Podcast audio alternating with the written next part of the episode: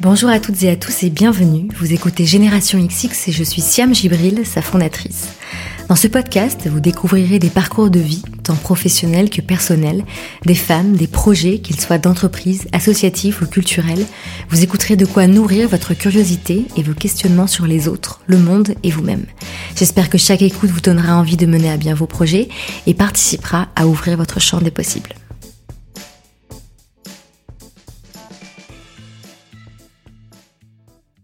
Cette période de l'année, on est beaucoup à chercher de bonnes idées de cadeaux et notamment des idées de cadeaux qui ont du sens. Alors aujourd'hui, j'en ai une à partager avec vous. Vous pouvez par exemple offrir un abonnement de 6 ou 12 mois à l'application Magellan. Si vous ne connaissez pas déjà Magellan, ça s'écrit M-A-J-E-L-A-N, c'est une application sur laquelle on peut écouter des contenus à la fois inspirants et instructifs. Le format phare de Magellan, ce sont les masterclass. Dans chacune d'elles, une personnalité référente dans son domaine transmet son savoir-faire et ses connaissances. Il y a par exemple la masterclass de la chef étoilée Anne-Sophie Pic sur comment développer son entreprise tout en restant authentique, celle de Michel Azanavicius, le réalisateur de OSS 117 et de The Artist, sur comment apprendre à se renouveler et à casser les codes, et personnellement, j'ai hâte d'écouter celle de la femme rabbin Delphine Orviller sur la transmission qui vient de sortir. Donc si vous avez des proches, amis ou collègues qui ont soif d'apprentissage ou à qui vous aimeriez justement faire découvrir de nouvelles choses, vous pouvez leur offrir une carte cadeau Magellan qui leur donnera accès à tous les contenus de l'application en illimité pendant 6 ou 12 mois. Pour info, la carte cadeau 6 mois est à 29,99€ et celle de 12 mois à 49,99€. L'avantage des masterclass et des autres contenus audio disponibles sur Magellan, c'est qu'il y en a pour tous les goûts. Les sujets vont de l'économie au business du rap, en passant par la créativité, la nutrition, le bien-être, le management ou encore le e-sport. Si cette idée de cadeau vous plaît, sachez que les cartes cadeaux sont disponibles dès maintenant sur magellan.com, mais attention faites vite car elles sont en édition limitée. Enfin, dernière info, la personne à qui vous offrirez la carte cadeau pourra soit recevoir une e-card par mail pour accéder à son abonnement, soit une vraie carte physique en matériaux recyclables. Voilà, vous savez tout. J'espère que cette idée cadeau utile vous plaît et si vous n'avez pas de quoi noter, je vous ai mis tous les liens en barre d'infos. Et maintenant, place à l'épisode.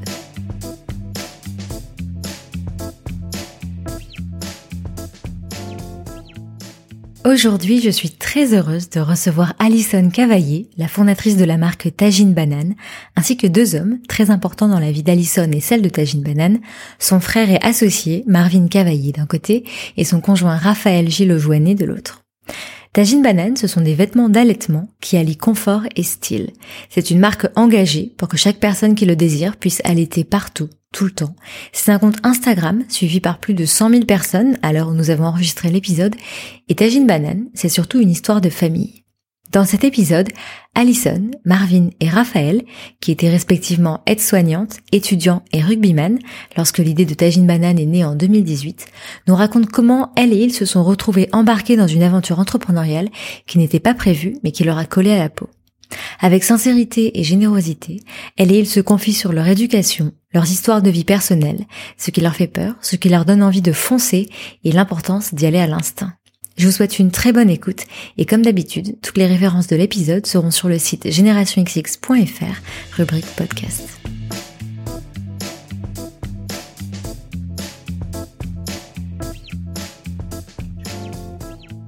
Bonjour Alison, bonjour Marvin, bonjour Raphaël. Bonjour. Bonjour. Bonjour. Suis très heureuse de faire cet épisode avec euh, tous les trois. C'est une première dans le podcast. Euh, ça fait un petit moment, c'est ce qu'on se disait avec euh, Alison, qu'on voulait enregistrer cet épisode. Je crois que ça fait un an et demi. Euh, Alison, t'étais venue à un événement de Génération XX à l'hôtel Molitor en mars, je crois, 2019. Oui, c'est vrai. Ouais, ouais. C'est là que je t'ai vu la première fois. Après, on s'est revus euh, fin d'année. Euh, à la remise de prix où il y avait euh, Chantilly euh, chez Veuve Clicquot. Ouais, ouais c'était chouette. C'est deux événements euh, d'ailleurs qui m'ont beaucoup marqué. C'est vrai? Ouais, je les aimais beaucoup. Trop bien. Et ouais, et du coup, on s'était dit qu'il fallait absolument qu'on enregistre ensemble. Et, euh, et je crois que dès le début, je t'avais dit ça pourrait être cool euh, qui est Marvin et Raphaël, qui sont donc tes associés. Mm. Et respectivement ton frère et ton conjoint. Et, et du coup, je suis très contente qu'on puisse parler tous les trois de Tagine Banane. Je vais commencer par une question pour Marvin et Alison. Vous êtes donc frères et sœurs, comme je viens de le dire. Oui. Quelle relation vous aviez quand vous étiez petits? Chacun son tour. Euh, ben, je vais commencer. Donc euh, Marvin, c'est mon petit frère, Mhm. mon seul petit frère. Donc on a quatre ans d'écart. Et euh, ben, en fait, on a toujours, c'est ce qu'on aime dire, je crois. On a toujours été fusionnels. Bon, comme tous les frères et sœurs, euh, euh, je l'ai un petit peu, un peu fait chier, je pense. J'ai un petit peu, je l'ai un petit peu envoyé au charbon. On va demander ça à maman, on va demander ça à papa. Mais mis à part ça, on a toujours été super proches. On- J'ai pas du tout le souvenir qu'on se soit fâché, qu'on se soit euh, fait du mal. Euh, on a toujours beaucoup rigolé, on faisait des spectacles, on faisait, des- on faisait plein de trucs. De... Enfin, ouais, c'était trop drôle, quoi. Mhm. Et nos parents nous ont toujours dit euh, qu'à nous deux, on était l'enfant parfait. Enfin, à deux cerveaux, en tout cas. Ils en ont fait deux pour en avoir un pas mal. Et c'était, euh, c'était nous deux, quoi. Hyper, euh, hyper complémentaires euh, depuis qu'on est petit. Voilà, Mhm. c'est comme ça que je le vois. Marvin, tu confirmes Bah, la, la version Ouais, je confirme, je vais difficilement dire mieux en soi, mais c'est vrai que ouais, on était, on était assez collés quand on était petit. C'est vrai qu'on avait pas mal de missions, enfin, on faisait pas mal de missions. Enfin, ouais, on s'amusait bien. Je pense qu'on leur en a fait un peu, un peu bavé. Les hamsters, nos hamsters morts. Enfin, dur, c'est. Mais, euh, mais du coup, euh, ouais, du coup, ouais, non, non, on a toujours été, on a toujours été très fusionnels et même, enfin, c'est nos parents qui nous ont un peu éduqués comme ça aussi. Donc, c'est par exemple, ils aimaient pas quand on balançait l'autre ou quand on rapportait des choses comme ça. Donc, c'est ça qui a fait que, bah ouais, au final, ils travaillaient quand même beaucoup. Donc, on était souvent tous les deux. Donc, ouais, on a appris, euh, on a appris à vivre ensemble. Après, voilà, c'est sûr qu'on s'est jamais fâché. On s'est pris la tête comme n'importe quel frère et sœur. Après, c'est le jeu, quoi. Ouais. On va dire. Qu'est-ce qu'ils vous ont transmis comme valeur, vos parents? Le travail. Ouais, Le travail, en vrai, euh, ça fait un peu bateau, mais euh, notre mère, elle est très, euh, très, très, très, très, très bosseuse. Mhm. Elle est infirmière, infirmière libérale. Et en fait, on l'a toujours vu bosser et euh, c'était le genre de maman qui, quand tu sortais en boîte ou tu voulais dormir, elle ouvrait les volets, elle passait l'aspirateur. genre, il était 10 heures du matin, c'était c'est bon, t'as assez dormi, tu te lèves. Donc en fait, on a toujours eu ce truc. Euh, mon père, euh, il travaille euh, beaucoup aussi, il a toujours fait sa carrière dans la même boîte. Euh, il, je sais pas, les deux sont, c'était le travail, le, et tu chill après quoi. On va dire Mhm. que s'il y a une valeur que je me rappelle, c'était ça. Ouais, c'est clair. Non, même pour le truc, c'était toujours, euh, bah, comme beaucoup de parents en soi après, mais c'était toujours, voilà, il faut faire les devoirs avant de euh, jouer à la play, ça c'était mon cas, en l'occurrence. Donc, euh, du coup, ça va, j'étais, j'étais assez bon élève, donc, mais, euh, mais du coup, ouais, c'est vrai qu'il y a ça, il y a le travail, comme, comme disait Alison. Et après, je pense que vis-à-vis de ma mère aussi, c'était surtout, euh, mettre un peu les besoins de l'autre avant nous. Enfin, être toujours, euh, entre guillemets enfin je sais pas par exemple être détesté quand on allait chez des amis à elle et qu'on foutait rien par exemple parce que c'était il fallait vraiment qu'on ait toujours une bonne figure qu'on fasse les choses bien qu'on soit respectueux qu'on soit Donc, c'est-à-dire, t'allais chez, les, chez les amis de ta mère et il fallait faire quelque chose. c'est ça. Et alors qu'elle nous embêtait moins à la maison justement. Voilà alors qu'on était quand même moins embêtés à la maison je trouve qu'à l'extérieur. C'était vraiment euh, le côté où euh, à la maison entre guillemets tu fais ce que tu veux même si c'était pas ça. Mm. mais euh, mais voilà mais faire attention quand ouais voilà. Fallait pas déranger fallait Mm. Alison, je crois que tu voulais euh, devenir prof d'histoire géo. Moi, je suis passée par plein de, Ouais. moi, je suis passée par plein de désirs. Parce que justement, cette valeur de travail, comment elle se traduisait? Est-ce que tu te projetais dans une profession euh, Oui, je crois que euh, ma mère n'a pas fait d'études. Elle s'est arrêtée en cinquième. Euh, elle a eu une vie assez rythmée par ses propres choix. Elle a- notre maman, elle a vécu dans la rue. Elle a eu un bagage de vie très lourd.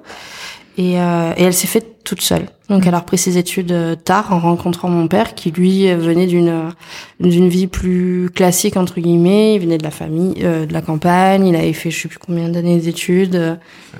Ouais, il se, il se préparait à il voulait travailler dans les ambassades et tout. Et ma mère elle faisait euh, six fautes par phrase. C'était complètement différent. Euh, pour euh, Ouais, et en fait, quand ils se sont rencontrés, euh, ben, il lui a permis de poser ses bagages et euh, de prendre du temps pour elle. Et elle l'a pris en faisant ce qu'elle voulait faire le plus, c'est-à-dire devenir infirmière. Et elle a réussi, elle a été majeure de sa promo, elle a tout rattrapé toute seule. Donc en fait, je pense que c'est pour ça aussi que euh, ils nous ont jamais trop lâchés euh, sur ce genre de choses. Donc euh, j'ai pas le souvenir que mon frère et j'ai pas le souvenir de ce genre du métier que tu voulais faire quand t'étais petit. Ouais, j'en ai plein aussi. Ouais. Moi, c'était surtout centré. Au début, je voulais être zoologue à un moment. Ouais. Parce que j'adorais les animaux, j'avais mon encyclopédie animalière et tout. Ça, c'était, le feu. Probablement, ouais, les zooticons aussi, c'était le feu, ça. Putain, c'était trop bien, d'ailleurs. Euh, en fait, tu construis ton zoo pour ceux qui savent pas. Voilà. Et euh, non, après j'ai été vachement touché par toutes les problématiques environnementales. Donc, il y a un moment, j'ai voulu faire climatologue. Mhm. Et, euh, et en fait, après, ben, je suis parti dans des, dans des études d'économie pour finir par défaut un peu. Et, euh, et voilà, après on en est arrivé là, quoi. Donc, euh, donc non, pas vraiment de voilà de métier depuis tout petit que j'avais envie de faire ou je me suis donné les moyens de le faire. Ou... Et moi, pardon, j'ai tombé le micro. Et moi, donc, pour en revenir à ta question par rapport aux profs d'histoire, c'était ma matière préférée. Euh, J'étais plutôt euh, bonne élève, mais je faisais rien. Je travaillais jamais. Je crois que tu m'avais dit, mais quand on s'était vu, euh, que tu étais une bonne élève. Ouais, une bonne élève, mais qu'il faut pas grand-chose. Une bonne Mm. élève à 12 de moyenne, Mm. parce que j'ouvrais pas un cahier. Mais euh, donc j'ai voulu faire prof d'histoire. Après, bon, euh, je- j'ai compris qu'il fallait faire quand même pas mal d'études, être un peu euh, bon dans plein de trucs. Donc c'était pas trop ça. Et puis euh, parce qu'en fait, je, je rebutais beaucoup l'idée d'être infirmière comme ma grand-mère, comme ma mère, et parce que je me disais c'est c'est un peu boring quoi. Tu vas pas faire comme tout le monde parce que dans ma famille, à chaque fois qu'il y avait un repas de famille, tout le monde parlait euh, hosto, tout le monde Ah parlait euh, Ouais. garde, heure, machin et tout. Je, je trouvais que c'était et en fait, je suis complètement euh, j'ai complètement été quand même piquée par ce métier et je me suis dirigée par la petite porte euh, très rapidement en commençant en étant euh, agent hospitalier. Donc euh, c'est les charmantes, euh, la plupart du temps c'est des femmes, charmantes jeunes femmes qui font le ménage euh, à l'hôpital.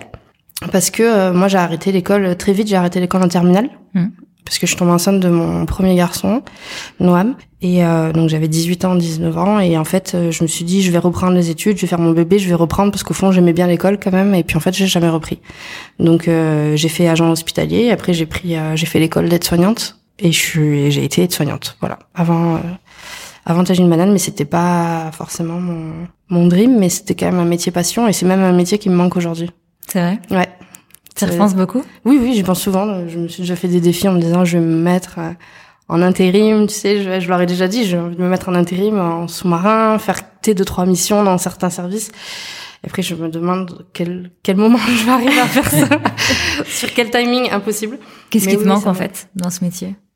Ou en tout cas, pourquoi est-ce que tu te poses la question? Tu dis tiens, si si j'y retournais, Ah, pourquoi? je sais pas, c'était quand même, euh, c'était dur physiquement, mais c'était, c'était éprouvant moralement quand parfois il y avait des situations comme on peut les imaginer de, de, de pathologie ou de, de circonstances un peu difficiles, mais hum, c'était bien moins éprouvant que l'entrepreneuriat. et, euh, et au moins une fois que tu posais ta blouse quelque part, euh, peut-être le soir vite fait tu disais ah j'aurais pu faire ça mieux ou ah j'ai oublié euh, de mettre euh, telle croix sur telle case, mais c'était en fait c'est fini. T'as, Mhm. t'as- tu poses ta blouse, ton taf est terminé. Tu t'es chez toi, tu chill, tu t'es pas en train de réfléchir à truc. Ton téléphone il sonne que pour tes amis et tu vois leurs messages. Là c'est c'est fini ça. Donc euh, et puis la relation patient, la relation euh, le curatif, c'est quelque chose de d'assez euh, d'assez nourrissant. Mhm. Tu prends soin de quelqu'un, euh, tu rentres dans sa chambre et quand t'en ressors, il s'est passé quelque chose, tu lui as fait du bien. Euh, t'as l'impression d'un travail terminé, chose que t'as pas dans l'entrepreneuriat. Enfin, personnellement, j'ai jamais la sensation quand je me couche, Oh, super journée, j'ai j'ai tout fait. Ouais. Je me sens trop bien. Non, non, il y a- tu te dis juste, j'ai pas fait ça, j'ai pas fait ça, j'ai pas fait ça, et ça tu l'as pas dans ce Mhm. métier. Au moment où tu as décidé de reprendre tes études, donc euh, comme tu le disais, une fois que tu as eu ton premier euh, garçon, donc Noam, est-ce que euh, justement tu tu t'es dirigé assez naturellement euh, vers ce métier? Donc donc tu l'as dit, tu as commencé par ASH et ensuite Ouais. aide-soignante, mais est-ce que tu as pensé à d'autres choses? Est-ce que tu as eu envie de reprendre d'autres études ou est-ce que ça s'est imposé à toi assez naturellement? J'ai essayé de reprendre le- la terminale. Et Ouais. en fait, j'étais pas forcément très aidée à l'époque par le papa de Noam. Parce qu'il était jeune aussi, voilà. L'idée n'est pas de lui jeter la pierre aujourd'hui.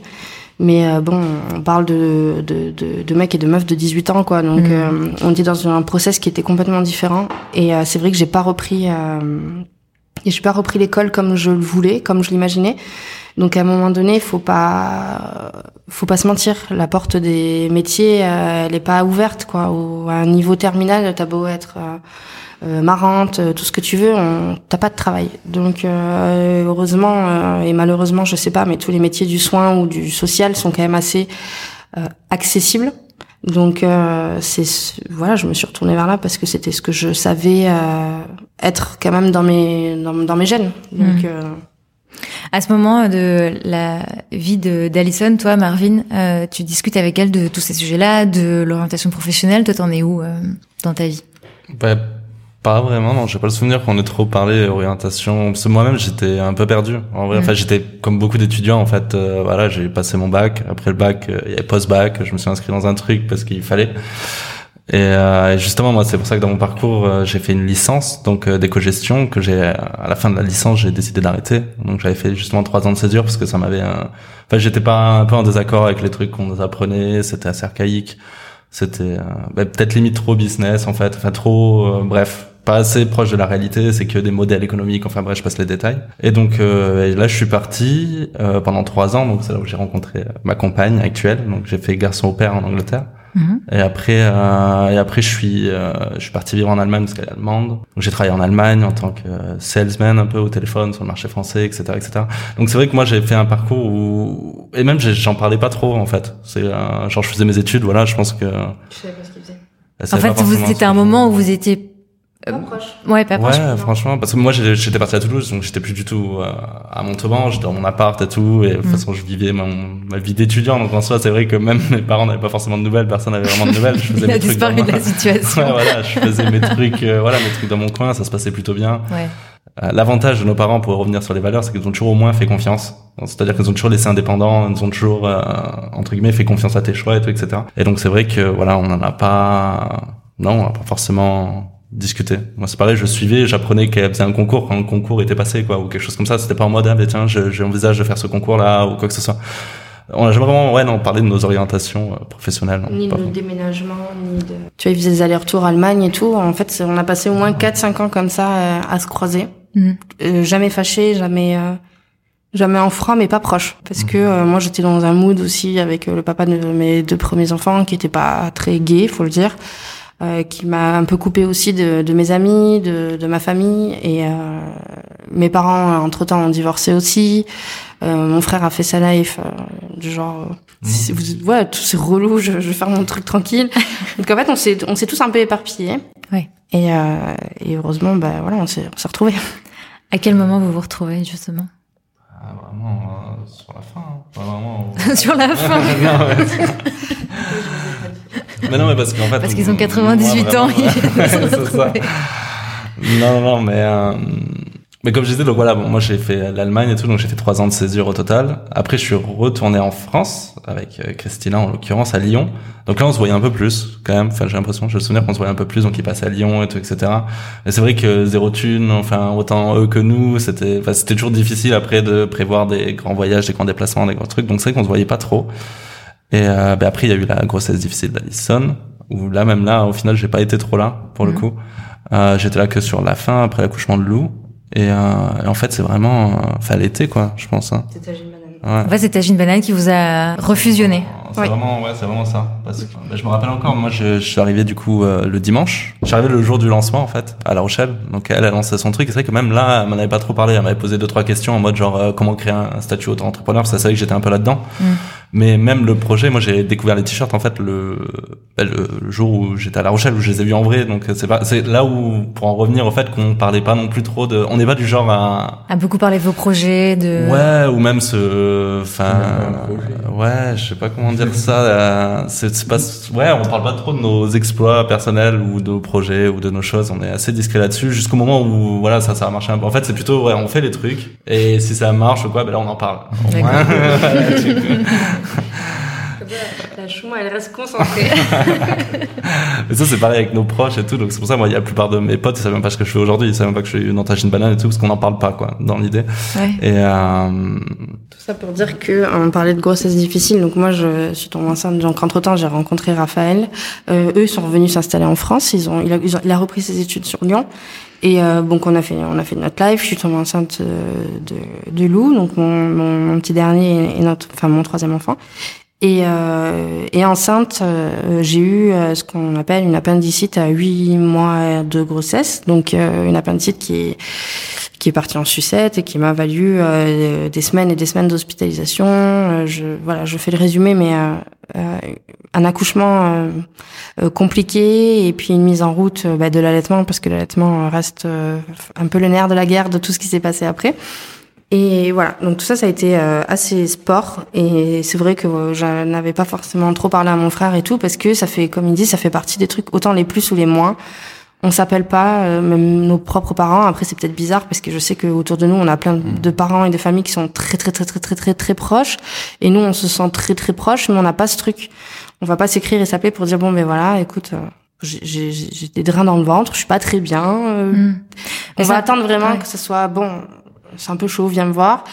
Ou euh, c'est trop bien, écoute, euh, j'ai, euh, je sais pas je viens d'avoir un Oscar, euh, tu peux venir. On va attendre d'être d'en être là pour s'appeler les uns les autres. Donc c'est ce qui s'est passé pour nous.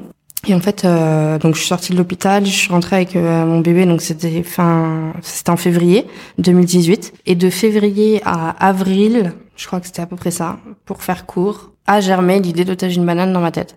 Hmm. Parce que je suis sortie de, de l'hosto, j'ai voulu allaiter mon enfant, je me suis retrouvée dans une situation pratico-pratique d'avoir besoin d'un vêtement d'allaitement parce que j'avais des pansements partout sur mon ventre et que je me suis dit bon bah ça serait quand même plus pratique. En plus on était en plein hiver, on avait froid.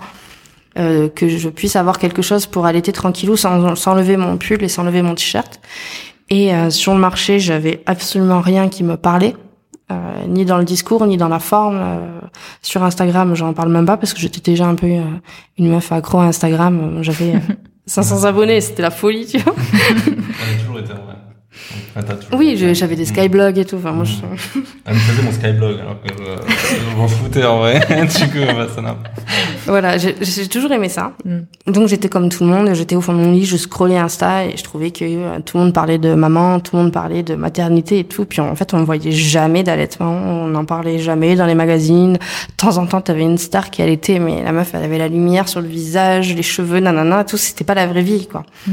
Et j'avais ce sentiment de manque de représentation, comme on peut ressentir ce manque de représentation dans énormément de situations euh, entrepreneuriales. Et moi, c'était l'allaitement. Et pour résumer, ben, je me suis dit, ben, écoute, euh, voilà, et j'en ai parlé avec euh, avec Raphaël, qui est ici, qui n'a pas encore qui n'a pas encore parlé. Il n'a pas beaucoup d'anecdotes de, de jeunesse à partager avec nous. J'avoue, je me suis concentrée sur les frères et sœurs, mais ton tour arrive, Raphaël. Je suis pas pressé. hein. Et, euh, et lui, euh, je lui disais, bah, tu vois, euh, si on faisait un t-shirt ou si on faisait un, un vêtement, qu'on l'ouvrait juste comme ça, etc., euh, ça serait trop cool, on pourrait écrire des choses cool, on pourrait faire un nanana. Et puis il m'a dit, bah, écoute, tu, tu me gonfles, c'est super, t'as qu'à le faire en fait. Hmm.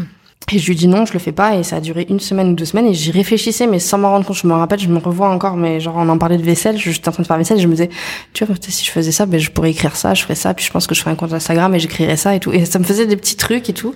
Et je me disais bon, euh, vas-y, j'ai rien d'autre à faire. De toute façon, je suis en, je suis en congé mat, je, je vais le faire.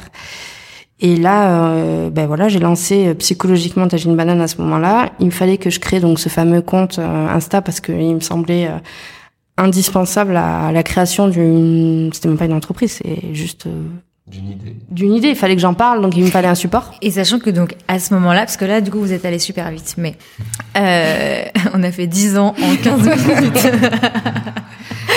mais euh, donc en fait l'idée, euh, comme tu viens de le dire, euh, que tu as, c'est donc de faire des t-shirts euh, d'allaitement. Alors pour celles et ceux qui n'ont jamais euh, vu des vêtements d'allaitement, c'est juste qu'en fait c'est pas forcément très pratique. Et toi le système que tu imaginais, c'était une ouverture sur le côté qui donne donc accès euh, au sein pour pouvoir allaiter sans avoir effectivement à se déshabiller ou Oui, à se couvrir ou quoi. Voilà, Enfin, sur le marché sont pratiques quand même. Je peux pas dire qu'ils le sont pas. Ouais. Mais on va dire, on, comment expliquer? Ils sont esthétiquement particuliers. Ils Mhm. représentent pas en fait nos vêtements de tous les jours. Nous, on a, on a des meufs qui ont 30 ans. Euh, quand je m'habille, là aujourd'hui j'ai un pull d'allaitement. Tu me vois en face, tu peux pas savoir que c'est un pull d'allaitement. Non, je confirme. Si, tu- si je te le dis pas ou si t'es pas en train de, de regarder, ah il y a un zip effectivement machin. Ouais. Et moi c'était ça dont j'avais besoin. J'avais Ouais. besoin d'avoir des vêtements qui sont adaptés à l'allaitement et pas ma garde-robe qui est, enfin tu vois, je voulais pas changer euh, qui j'étais, je voulais pas Mhm. m'habiller différemment, je voulais juste que ce Mhm. soit pratique. À ce moment-là, t'en es où de ta vie euh, pro, perso Comment tu te sens au bout de ces euh, dix ans Tu l'as dit, qui n'étaient pas forcément euh, simples euh, à vivre? Ben, je suis hyper déterminée euh, professionnellement parlant. J'arrive quand même en sortant de l'hôpital à finir les concours que j'avais lancés pendant ma grossesse et euh, je l'ai eu. C'était un concours pour entrer à l'école d'auxiliaire de puériculture, donc euh, qui m'aurait permis d'avoir un double diplôme et de rentrer surtout en maternité parce que je sentais que c'était un secteur qui allait euh, me tirer vers le haut. J'avais envie d'être euh, proche du début de la vie et plus de la fin. Mm. Donc euh, moi j'étais euh, j'étais euh, j'étais déter, je savais que j'allais euh, me remettre sur pied de toutes ces opérations, que le 22 août j'allais reprendre euh, mon école, repartir sur les bancs de l'école, chose qui me faisait kiffer. Et dans l'idéal, dans ma projection, ça, ça aurait été de finir euh, infirmière, puis cadre infirmière. Et euh, genre le must du must c'était de finir euh, prof à l'IFSI. Voilà. Donc t'étais dans un moment où euh, ça allait bien euh, dans ta vie Enfin, à part euh, effectivement la grossesse qui était très compliquée et l'accouchement aussi. Oui, oui, j'avais vraiment repris euh, bah, en rencontrant Raphaël. C'est ça, je voulais qu'on fasse la transition. Parce que dans un, dans, par exemple, tu as raconté ton expérience plus en détail si, si les auditrices et auditeurs veulent écouter dans La Matrescence, par exemple, qui est un podcast sur la maternité dans laquelle tu, tu racontes plus en détail, parce que là, on a condensé, mais tu as quand même vécu quelque chose de, de physiquement hyper éprouvant. Euh, mais donc tu racontes aussi que c'est donc euh, ton pour toi Raphaël premier enfant et donc c'est aussi une nouvelle phase euh, de ta vie où tu disais tu sors un peu la tête de l'eau aussi et donc c'était peut-être aussi un terrain propice pour que justement tu aies des idées et des envies de faire des choses j'imagine. Je crois qu'il y a énormément de personnes qui ont des idées tous les jours, énormément de personnes qui ont des capacités mais qui sont qui sont enfermées qui mm. elles-mêmes s'enferment ou leur environnement les enferme dans quelque chose de tu peux pas ou t'es pas assez forte ou t'as pas le temps ou t'as pas assez d'argent pour lancer ci ou ça ou ça. Et je pense que si à ce moment-là j'étais tombée sur un mec qui au lieu de me dire mais t'as qu'à le faire euh, m'aurait dit non mais écoute t'es mignonne euh, t'en as chié euh, dans trois mois tu vas reprendre l'école et si tu te lances dans l'entrepreneuriat ben t'auras tu n'iras pas parce que c'est une réalité quoi. Tu n'iras pas en formation. Si tu ne vas pas en formation tu n'auras pas ta, ton allocation de formation. Donc on n'aura plus d'argent. Je vais être le seul à payer c'est mort tu vois, ça va très vite en fait de casser quelque chose. Et à ce mm. moment-là, je n'avais pas du tout la force, ni même euh, genre la passion pour lui dire je vais le faire et tout, mais rien du tout. Si ce jour-là il m'avait dit c'est chaud, financièrement on va pas y arriver ou j'en sais rien, je, on, serait pas là. Mm. Donc je crois que ce genre de choses se, se joue rapidement et que quand quand quelqu'un a des idées ou quand quelqu'un ressent des choses, je crois que l'environnement peut y être pour énormément dans le plus comme dans le moins. Mm. On a pris euh, la décision en, en une semaine quoi je me souviens du temps où euh, tu as eu le concours jusqu'à bah, c'était quoi le 22 août mm. T'as appelé la veille pour le lendemain d'ailleurs euh, la nana était folle au téléphone que tu t'acceptes pas de rentrer à l'école à nouveau et on a pris la décision en une semaine puisqu'on l'a prise toutes les tous les deux au final et voilà et là après Marvin euh, est arrivé ouais ouais mais je veux dire Mais tu, tu as acheté un ordinateur, tu as, mis des tableaux Excel. Il y a eu l'idée et tout d'un coup tout le monde était était super chaud. Ouais, c'est vraiment. Non mais façon, mais justement, Raphaël, moi, je voulais te demander, euh, donc on n'a pas euh, encore parlé de, de, ton parcours, mais donc euh, tu, tu, me le disais juste avant, euh, et je le savais parce que je, je vous suis sur Instagram, mais donc toi, tu étais dans l'univers du rugby. Oui, ça. Donc tu avais jamais monté de boîte avant, mais quand Alison a eu l'idée, tu t'es dit, ok, il y a un truc d'où est-ce qu'elle vient euh, cette euh, confiance? Et tu le disais Alison notamment bah, dans le podcast de la matrescence que je mentionnais tout à l'heure que euh, Raphaël était quelqu'un de justement super positif. Et du coup toi d'où est-ce que ça te vient? Tout à l'heure je leur demandais euh, quelles valeurs on leur avait transmis dans ton dans leur éducation. Est-ce que toi ça te vient aussi de ton éducation cette envie de faire? Ou comment est-ce que tu Ah bah oui je pense que ouais. tu connais pas ma mère mais Elle a entièrement confiance en elle. Ouais. Euh, point trop d'infos, bien évidemment. Et elle donne confiance euh, à ses, à ses enfants. Et je pense que ça vient de, ça vient d'elle parce que, notamment en cours, je j'étais pas euh, un foudre de guerre, mais euh, je savais ce que je voulais faire dès l'âge de 7 ans, par exemple. C'est ça aussi. Je voulais faire rugbyman. Ma mère, elle savait que j'allais faire rugbyman, donc j'ai réussi à faire rugbyman et elle a mis, elle a fait en sorte que, que je devienne ce que, ce que je suis, en fait. Elle t'a jamais dit euh, non, tu peux pas. Voilà. Ouais. Alors que pourtant, elle, elle a fait Sciences Po et compagnie, et moi, je me suis arrêté euh, au bac, euh, et encore, euh, c'était un peu poussif. Un bac agricole ben, y a pas... quelques... Non, mais du coup, tu as quelques... oui. quelques notions que tu n'utilises pas tous les jours. C'est qu'on n'a toujours pas trouvé dans ta jeune banane le moyen d'utiliser toutes ces connaissances. Ça va.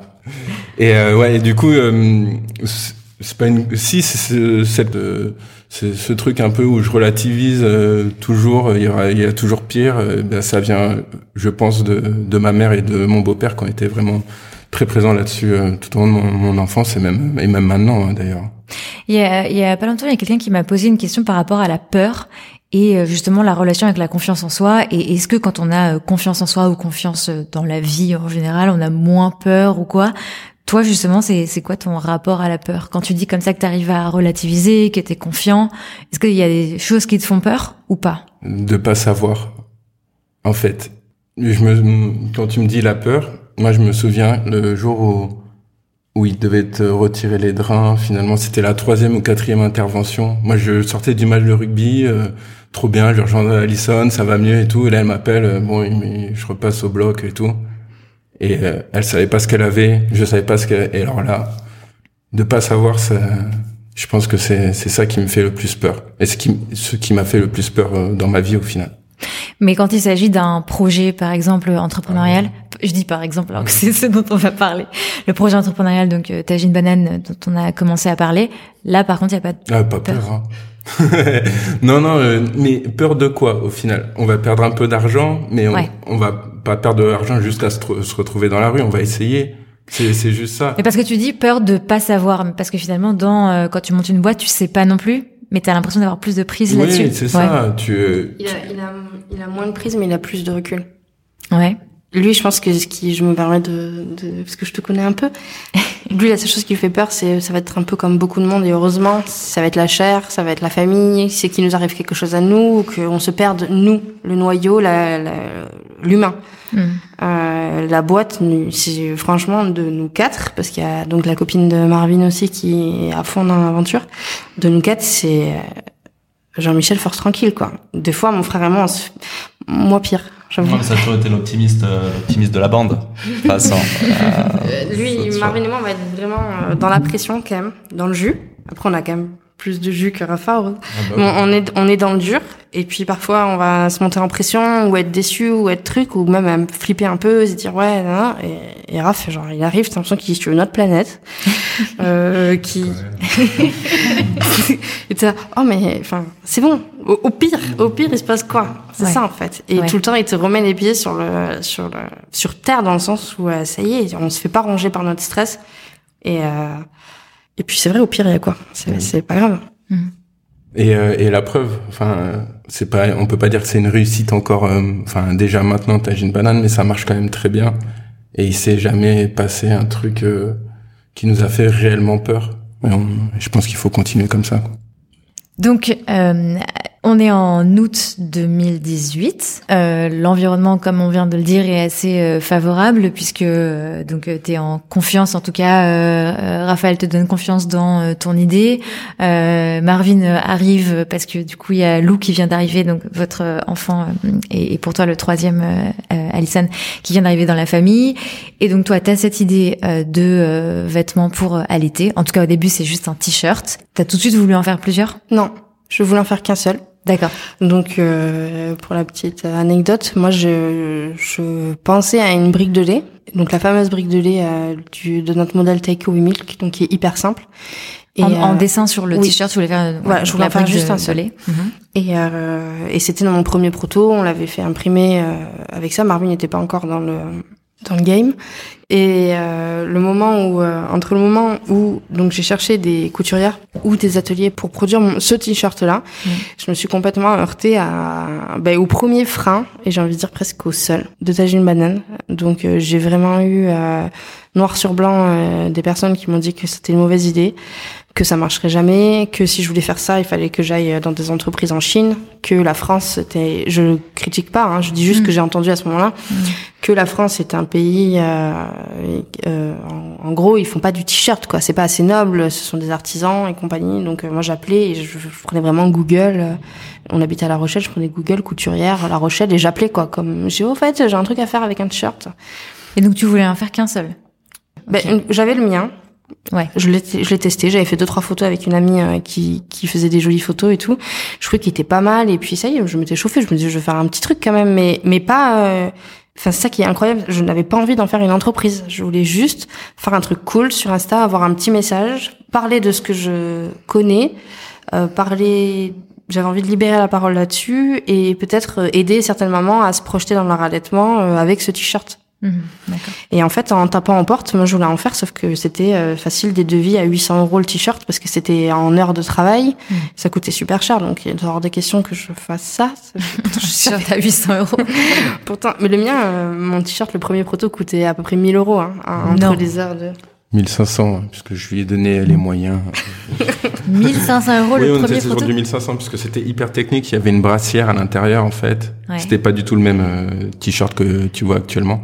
Et euh, et t'as t'as mis euh, des- comme elle s'y elle s'y connaît très peu en textile, elle a mis euh, des heures et des heures avant de de finaliser son premier t-shirt. Donc ça coûtait un peu cher.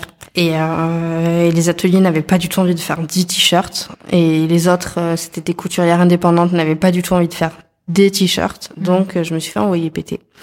Et euh, ce qui s'est passé, c'est que euh, donc ça, ça devait être en avril, euh, en avril-mai, max. J'ai fait ce que je dis toujours, euh, c'est le coup de fil à une amie. Donc euh, c'est une amie à moi du lycée qui connaît tout le temps quelqu'un. Je dis toujours qu'on a toujours quelqu'un autour de nous qui connaît toujours un mec. Et ben c'était cette meuf. Mhm. Et elle me dit bah attends et tout, euh, je sais que j'ai une copine à moi entre guillemets qui qui qui m'en doit une quoi. Je vais l'appeler. Je sais qu'elle a fait faire des des turbans euh, au Portugal. Euh, à tout moment ça te dit d'aller au Portugal? Je oh, on peut aller en Chine même si tu veux, c'est pas grave. Je veux juste faire un truc avec ces t-shirts quoi. Et là elle euh, elle appelle elle appelle cette nana et cette fille lui donne le contact donc de Johanna avec qui on travaille toujours, qui est devenue notre notre agent au Portugal, qui fait le relais entre bah, Bordeaux et Porto. Et en fait, euh, cette meuf m'a appelé et ça a duré euh, peut-être une heure. Je me rappelle, j'étais en pige sur la terrasse et elle m'a dit, bah tu dois faire ça, ça, ça, ça, ça. Euh, Je te conseille de déposer à l'INPI, je te conseille de déposer ton marque, ta marque. Enfin, deux trois tips en fait. Et j'ai et j'ai j'ai d'ailleurs toujours ce petit papier quelque part où j'ai griffonné euh, les, les deux trois steps. Et là, elle m'a dit, bah, du coup, tu vas lancer quand l'année prochaine? Je fais non non, je lance dans un mois. Et elle me fait ah, ah non non mais par contre tu peux pas euh, il te faut beaucoup de temps et tout. Je fais non mais en fait je te le dis si je le lance pas maintenant je vais jamais le faire. Je je- j'ai envie de le faire maintenant. Et moi en fait j'avais je voyais je me projetais tellement pas que je réalisais juste que l'été arrivait et que j'allais pas vendre des t-shirts en hiver. Et c'était tout le temps ce que je répétais. Et je dis je vais pas vendre mes t-shirts en hiver c'est mort on est déjà au mois de mai euh, si déjà j'arrive à les vendre euh, j'avais qu'une envie c'était raccrocher c'était pour pouvoir rappeler direct euh, la fameuse Johanna et voir s'il y avait moyen de je raccroche, j'appelle cette fameuse Johanna euh, avec un anglais euh, incroyable. Et je lui euh, explique un peu le truc et en fait là, elle me dit euh, brièvement ben si tu veux faire ça il faut que tu puisses venir au Portugal la semaine prochaine. Et moi je vous parle de ça euh, c'était j'étais encore en post-op j'avais mon bébé et on avait pas de thunes quoi. Il y avait lui qui, qui payait pour euh, nous cinq euh, c'était déjà en fait dans ma tête c'était déjà des investissements. Et, et en fait tous ces escaliers donc c'est ce que j'appelle toujours le hold up de Tajine Banane toutes ces situations ont fait qu'à un moment donné je dis j'en suis là je vais pas faire demi-tour J'en suis là, je vais pas faire demi-tour. J'ai pris mes billets d'avion, je vais pas faire demi-tour. Et en fait, je me suis retrouvée comme ça. Arrivée au Portugal, ils m'ont dit, OK, y a pas de souci. Elle a regardé mon t-shirt, elle a dû se dire, bon, ce qui était vraiment très bizarre par rapport à celui de maintenant. Et d'ailleurs, elle nous l'a dit deux ans plus tard que quand elle l'a vu, elle avait trouvé nul. Mais bon, elle l'a fait.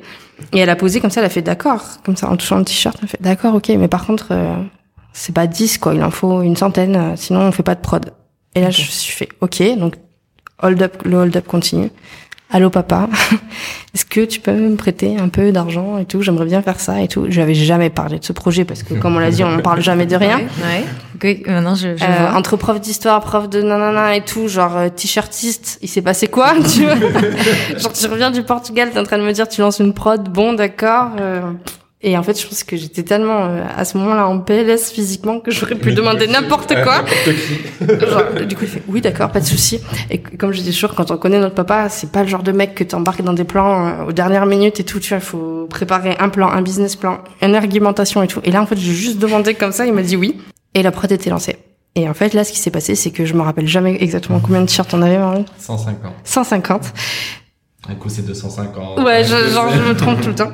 Et du coup, on avait ces 150 t-shirts qui allaient arriver, tout blanc, euh, donc sans print, que j'allais devoir, euh, enfin, je pensais les imprimer à, à La Rochelle. Et en fait, entre le moment où j'allais recevoir ma prod, je me suis juste dit, tu vas en recevoir 150, c'est énorme. Tu peux pas avoir qu'un design. Il y a des gens qui ont d'autres goûts et tout. Et là, j'ai commencé à, à chercher à, trois, quatre trucs. Et en fait, c'était, j'ai demandé à une copine qui dessinait de me faire un truc, euh, une autre sur mon téléphone, j'ai fait un design. Je peux le dire maintenant parce que c'est fini. Le open bar d'ailleurs qui est toujours en vente a été fait sur mon téléphone. Euh, tu vois, j'ai fait mes trucs en attendant que ça arrive et j'ai créé ce fameux compte Instagram. Et j'ai lancé quelques petites, euh, comme on fait toutes, euh, comme on voit partout, des petites inspi Pinterest avec des jolies photos. Donc ça, c'était le moment attente. Mon frère n'était toujours pas au courant ou pas plus que ça. Euh, mon- Mais toi là, tu te dis toujours pas que c'est une entreprise, mais tu te dis juste, jamais. vous avez mis de l'argent, donc faut quand même récupérer l'argent qui a été Voilà, mis. c'est exactement ça. Mais euh, comme on a dit tout à l'heure, on n'avait même pas d'ordinateur, quoi. Moi, quand je lui ai dit, vas-y, fais-le, je pensais vraiment que c'était pas, allait pas le faire. qu'elle allait pas le faire. Non, que, que ça allait l'occuper, qu'elle allait penser à autre chose que tout ce qui s'était passé au mois de janvier, février, et, euh, et que j'allais revenir, et ça l'occupe un peu, ouais, et, euh, et que j'allais arriver du rugby, euh, et que j'allais poster mes, mes deux t-shirts par mois, et puis voilà, quoi. Et sauf que, c'est parti un peu en live, quoi. Je- Ouais, en fait, tu t'étais dit, voilà, ce serait un truc sympa à faire. Voilà, Non, mais on ça. avait même pris rendez-vous avec la mairie de La Rochelle parce que je pensais prendre une place au marché pour, le- Ouais. pour les vendre si c'était compliqué. Je m'étais dit, tu vois, le marché d'été, ça peut marcher et tout. Et donc, j'ai lancé quelques petites photos d'inspi avec, euh, je me rappelle que je faisais que dire, euh, ça arrive soon et tout. Et je savais pas du tout quand est-ce que ça allait arriver. Et puis, plus je disais soon, machin, tu sais, genre, je, je m'y croyais trop et, mais sans y croire, c'était juste que je brodais quelque chose que moi-même, j'y croyais pas. Ça me faisait plaisir de le faire, quoi, quand même.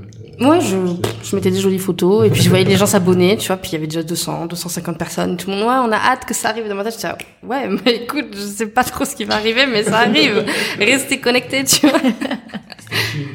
Stay tuned. Et arrive ce fameux soir de lancement. Donc mon frère était venu euh, pour euh, pour les vacances. Donc là, c'est là, c'est août 2018, c'est ça? Une journée? On Ok. avait lancé en journée?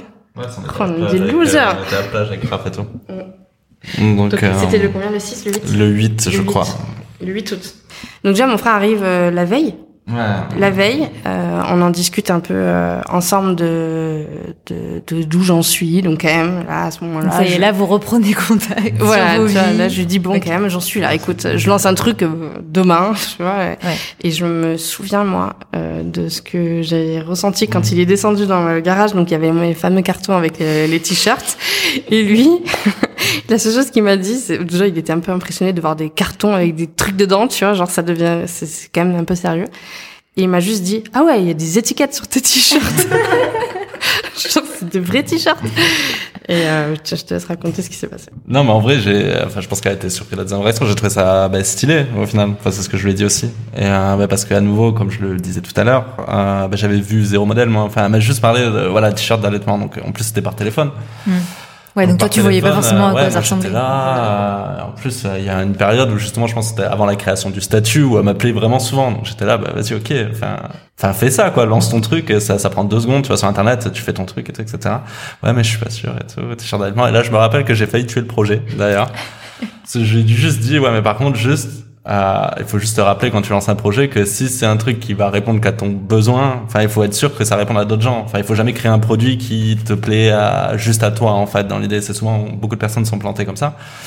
Et, euh, et du coup, moi, j'ai juste dit cette phrase et je pensais pas que ça allait avoir autant d'impact en soi. Donc, à ce qui paraît, après coup, j'ai appris qu'au final, elle s'est vraiment remise en question et tout, mais elle l'a fait quand même. Mais au final, t'avais demandé à des, du coup, des copines à toi, à des gens autour de toi, non il me semble. Ouais, voilà, mais deux, bah, c'est toujours, euh, voilà, mieux que zéro, quoi, tu vois. Mais, Il y en a deux qui m'ont dit c'est trop bien, mais en même temps à quelle Du heure coup, Marvin a dit, ok, c'est bon. ouais, du coup, deux, ça va.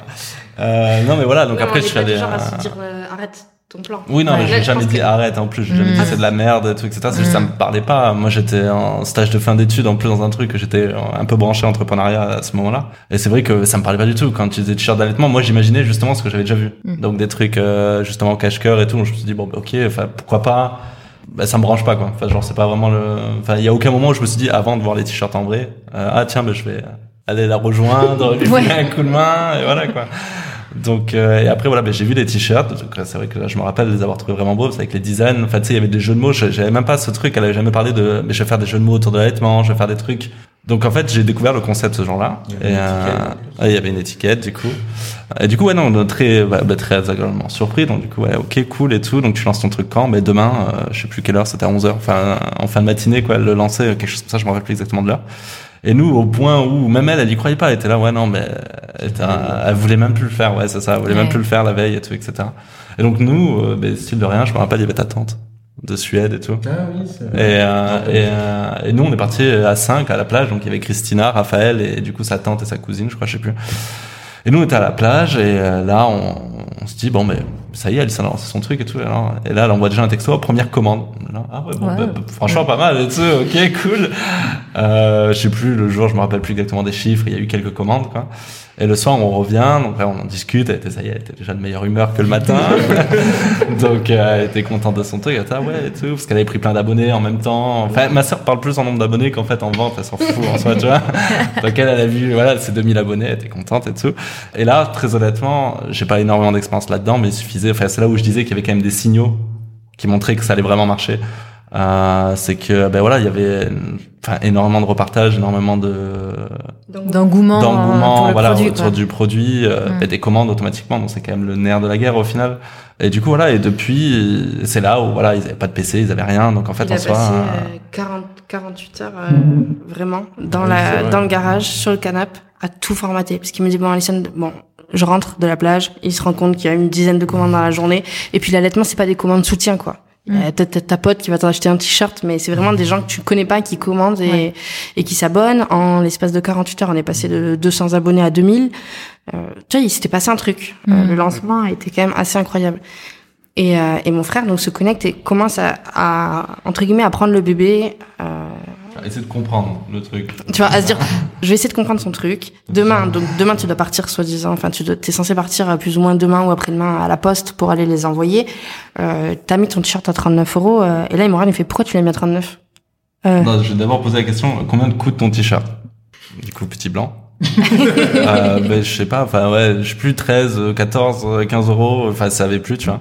Du coup, elle m'a montré la facture, donc j'ai vu le prix, j'ai fait ah oui, ok, d'accord, quand même, c'est pas t-shirt donné et tout. Là, je lui demande, euh, ok, ben 39, pourquoi? Parce que c'est un bon prix. Et du coup voilà, parce que c'était un prix psychologique, c'était en clair, elle, elle s'est dit, ben moi à plus de 39, je l'achèterai pas quoi. Ouais. Dans l'idée, c'était un peu le, c'était un peu le, le constat en quelque sorte. Et après oui, il y avait l'autre truc, et je lui ai dit, ok, d'accord, bon ok, les frais de port, du coup tu les fais payer. Et je crois que même au tout début, tu Oui. faisais pas payer les frais de port même, je crois. En fait, il y avait pas de livraison, donc du coup, et j'étais là, ok, mais Enfin, tu sais que, enfin, toi, tu vas payer la livraison, quoi, en fait. Et du coup, et tu sais combien ça coûte. Elle était là, euh, non, non, je sais pas. Donc, du coup, on a dû aller filer à la poste pour voir vraiment combien ça pouvait coûter, etc., etc. Donc là, j'ai très vite fait un calcul et je me suis dit qu'on n'était pas, enfin, que si elle voulait avoir un truc un peu plus pérennisé, il fallait qu'on soit un peu plus cher, mais on a pris la décision beaucoup plus tard. Bref, je vais trop vite. Et, euh, et du coup, voilà. Donc après, il y avait ça. Après, il y avait le truc de, on était sur un vieux Wix. Euh, je sais pas Un si tu internet, vois. Ouais, ouais. c'est, mais du coup, c'est, Enfin ouais, c'est bien pour, euh, je sais pas, pour avoir un site, euh, une landing page quoi, Un pour expliquer vitrine, les trucs ouais. et tout. Mm. Mais en e-commerce, c'est quand même plus complexe. Mm.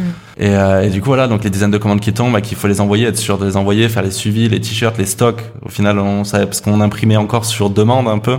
Mm. Bon, C'est-à-dire que les t-shirts étaient encore blancs, donc il fallait les amener chez l'imprimeur. Enfin, il y avait quand même pas mal de process à mettre en place et qui auraient été très compliqués sur une feuille et un papier en fait. Donc du coup, voilà. Donc euh, l'idée euh, de départ, Mm. l'intuition, elle, euh, c'est en fait, euh, c'est devenu un, un truc qui vous a dépassé un peu euh, rapidement en fait dès le départ. Vous avez écoulé les stocks, mais et après qu'est-ce qui se passe? À quel moment euh, vous vous dites euh, en fait euh, c'est une entreprise qu'on est en train de monter et surtout à quel moment vous vous dites ok en fait ça va être une histoire de famille? Parce que donc déjà le le nom euh, Tagine Banane euh, c'est donc un nom qui tient de votre histoire perso. En fait c'est un peu le surnom qu'on donnait à votre euh, famille. Euh, mais donc à quel moment ça devient une vraie un vrai business de famille? Moi perso, je l'ai ressenti le jour où j'ai refusé donc cette fameuse place à l'école, ouais. Euh, parce que c'était mon rêve. Et Tagine Banane n'était pas mon rêve à ce moment-là. Et euh, c'était mon premier et seul choix depuis euh, depuis Tagine Banane. C'est au moment où donc on a sorti ça le 8 et le 21 au soir à 22h ou 23h. Fallait que je choisisse. Est-ce que demain matin je me lève pour aller à l'école? Et au début je voulais faire les deux, mais c'était déjà tellement Je me rappelle d'avoir dit que justement c'était soit en Exactement. là où il fallait que tu prennes soit la décision de, bah, de ce que tu voulais faire en fait. Tout simplement. Ouais. Est-ce Ouais. que tu veux le garder juste en projet comme ça, mais si tu veux vraiment que ça aille plus loin, enfin il faut tu pourras faire les deux quoi dans l'idée parce que je... On a vu, on a passé la première semaine, on a dormi deux heures par jour, ou un truc comme ça. Enfin c'était vraiment, enfin ultra intense, ultra. Et c'est surtout que comme la plupart des chefs de projet, ce qu'ils font, c'est qu'ils préparent leur projet un peu à l'avance. Et là, on a dû tout préparer en fait le jour où le truc était déjà lancé. Donc même, je dis des conneries, mais les trucs de taxes, c'était pas configuré. Enfin, il y avait plein de trucs, même comptables. C'est vrai que c'était une micro-entreprise. En soi, donc c'était facile, mais enfin, il y y avait rien. Et du coup, il y avait plein de choses à mettre en place. Et euh, ben, pour être honnête, en fait, on est tous les deux à plein temps depuis le 8 août, quoi. Enfin, Alison un peu avant, mais euh, enfin, on est vraiment deux personnes à plein temps. Et je pense que si on s'était pas donné les moyens, moi j'ai eu de la chance. parce que C'était, euh, Pena. un hélicoptère passe Et du coup, euh, ouais, moi j'ai eu de la chance que ça tombait bien dans mon parcours. Je finissais mes études à ce moment-là et tout, etc. Mais, euh, mais je, enfin, je suis convaincu aujourd'hui que si on n'avait pas été tous les deux à plein de temps à ce moment-là, euh, on n'en serait pas là aujourd'hui. Vraiment, on aurait perdu ce truc. Enfin, il serait passé un truc qui aurait fait que, enfin voilà, ça aurait pas fonctionné. Quoi. Et Alison, quand t'as pris cette décision, as quand tu dis t'as as su au fond de toi, non, c'est la seule chose que j'ai réfléchi de l'aventure. Ouais. Ce mail, ce fameux mail, c'est ça qui est assez étrange. On a fait des trucs de ouf. On a appuyé sur des boutons avec euh, des, des, crédits à la banque, des trucs incroyables que je voyais passer. J'étais ah vraiment je signe ça. Là. Rien à faire. Et je sais pas pourquoi ce mail, c'est le seul truc qui m'a vraiment marqué où je me suis dit la meuf, dans ma tête, je prends un vrai virage parce que j'ai trois enfants, que ce type de métier, c'est vraiment mon, mon, rêve et mon, c'est ce qui m'anime. Tajin Manan, à cette époque, je le voyais comme un t-shirt et je, je savais pas que j'allais faire tout ce que j'ai fait ou tout ce que je peux faire au quotidien. Et j'avais l'impression que j'allais vraiment m'éloigner de ce que j'étais, de ce que je suis. Et c'était une performance pour moi d'avoir réussi à avoir ce concours, d'avoir mes trois kits, de savoir que j'allais faire mon truc, et puis financièrement. Financièrement, c'est c'est c'est pas quelque chose de, je veux dire, euh, je l'ai déjà, euh, je l'ai jamais trop dit, mais euh, quand on s'est lancé, donc quand j'ai écrit ce fameux mail et j'ai renoncé à ma place, je renonçais aussi à mes droits au chômage. Et euh, les premières euh, semaines, donc en septembre et tout, quand on a, on faisait nos commandes, on était interdit bancaire quoi. Nous, on faisait des chèques en bois, on posait le, le chéquier, on regardait la banquière, enfin la banquière, la postière, on lui faisait un gros sourire le matin, on disait, prends le chèque, vite, donne les enveloppes, donne les enveloppes. tu sais, j'en étais. Euh et moi, je me suis retrouvée interdit bancaire. Euh, Raph, euh, on, était tout, parce que lui, il avait pas Marvin n'avait pas de maille non plus parce qu'il était étudiant. Euh, il vivait chez nous, donc pareil, lui, du jour au lendemain, no life, à vivre à la maison parce qu'il pouvait, il osait même plus repartir tellement c'était, il y avait du travail tellement c'était euh, prenant. Je pense que Marvin est tombé dans, il est tombé en mode passion aussi pour Tajine Banane du jour au lendemain. Ça a changé sa vie. Et on, on a pompé toutes les économies de Raphaël pendant quelques mois, tu vois. Je me, je me, suis retrouvé avec euh, quatre enfants du coup, plus ma femme. mais euh, ouais. après mes, mes parents aussi nous, nous ont aidés quand même, pas mal. Mais oui. Mais euh, ouais, on s'est retrouvé un peu en ric-rac. Mais pareil, on n'avait pas peur non plus. On avait, c'est ça, c'était stressant ou pas? Non. Ben non. Mais ça continue à marcher à côté aussi. Ouais, c'est ça, c'est c'est ça, que ouais. au niveau, tu, enfin, c'est ça où je disais, il y a eu des signaux dès le début, c'est que tu voyais que tu travaillais pour quelque chose. C'est pas genre en mode, il y en a beaucoup qui vont passer par exemple deux ans sur un projet à ramer, vraiment à ramer pour qu'il marche et tout. Et moi justement, j'ai plus de mérite pour ces gens-là, en fait, qui vraiment ont du courage, continuent, sont persévérants. Très honnêtement, tu prends ma sœur et moi, je pense que s'il avait fallu ramer deux ans Non, pour que on ta gym, on l'aurait pas fait. Enfin, moi, j'y serais pas allé. Enfin voilà, c'est c'est pas juste euh, un intérêt pour un truc qui marche. C'est juste que là, Si on l'aurait, moi je l'aurais juste peut-être fait si j'avais senti justement tout ce que j'arrive à faire maintenant, euh, de dé- délibérer une parole, etc. Donc même si ça n'avait pas été lucratif et que j'avais eu cette voix, mais quelque part je l'aurais pas eu parce que j'aurais pas eu autant d'abonnés, j'aurais pas eu autant de pouvoir quelque part. Donc bon, je, je sais, je, je l'aurais fait différemment. Ouais, je serais partie à l'hosto et j'aurais fait différemment. J'aurais fait ma petite propagande dans les chambres de discrétesse à trois, quatre mamans et ça aurait été ok. Mais j'aurais pas, Ouais, c'est ça aussi pour revenir. on se serait pas battu. C'est que en plus de faire un simple produit, enfin moi c'est pareil, j'étais dans les trucs de start-up et tout, et justement j'en revenais parce que je voulais trouver un projet qui ait du sens un peu.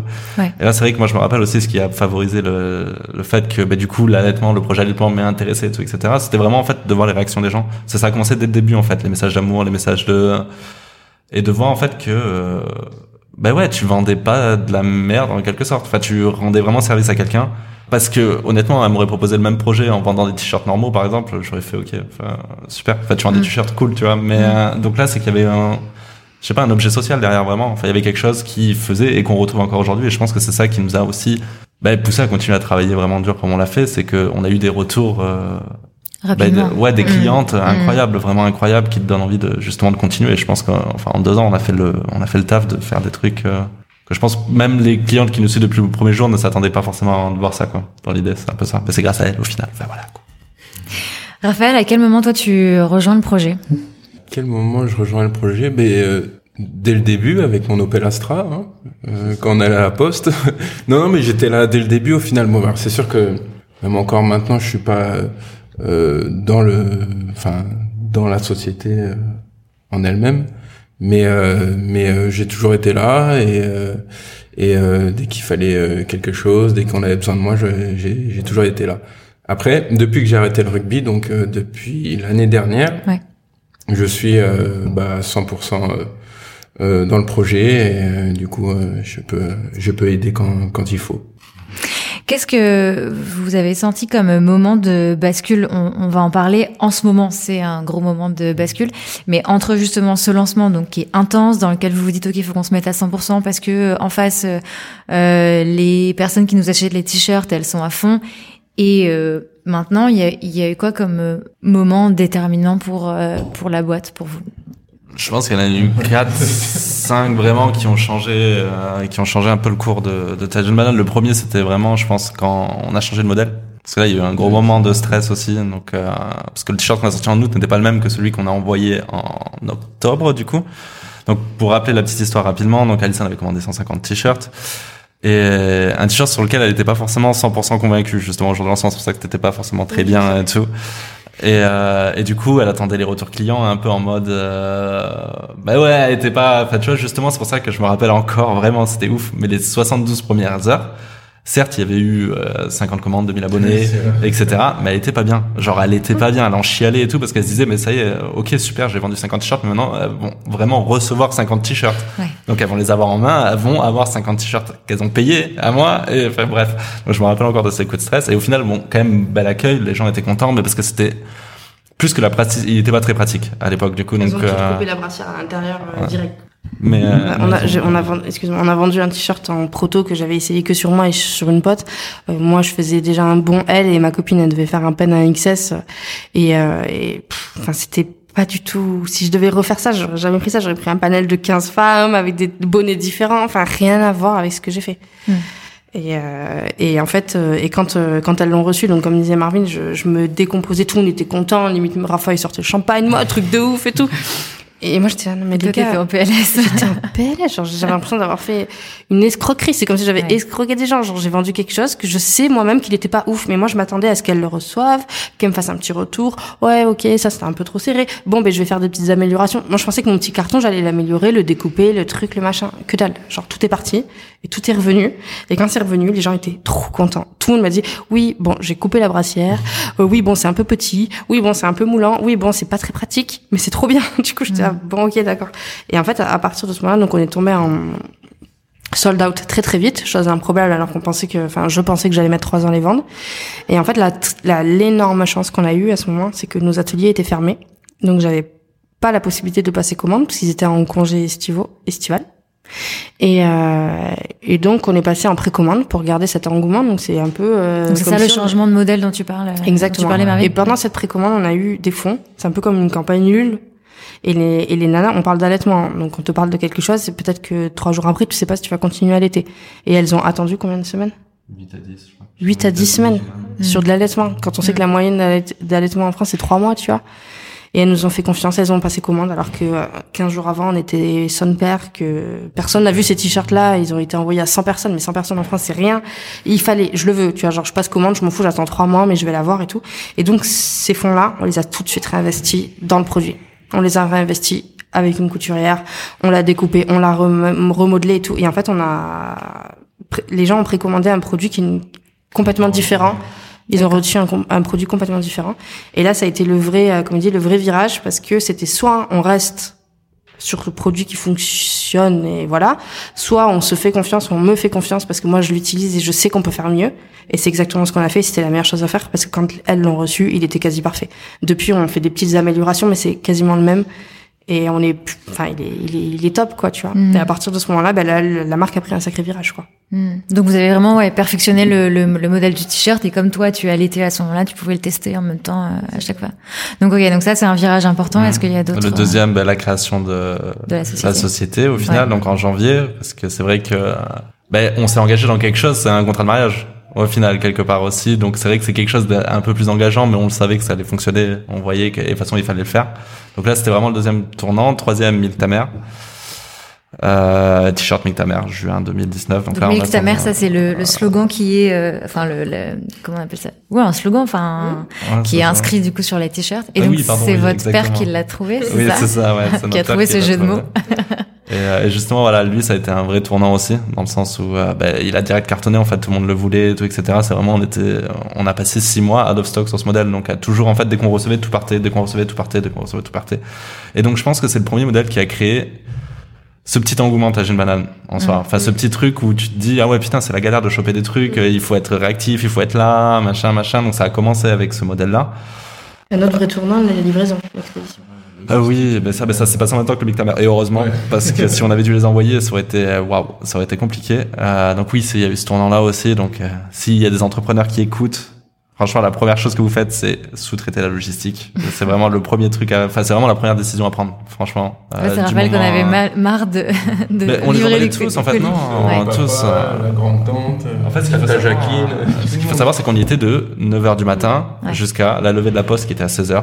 Et on arrivait toujours à 16h moins 5 avec. Euh... À ce moment-là, oui, on n'avait pas de voiture aussi.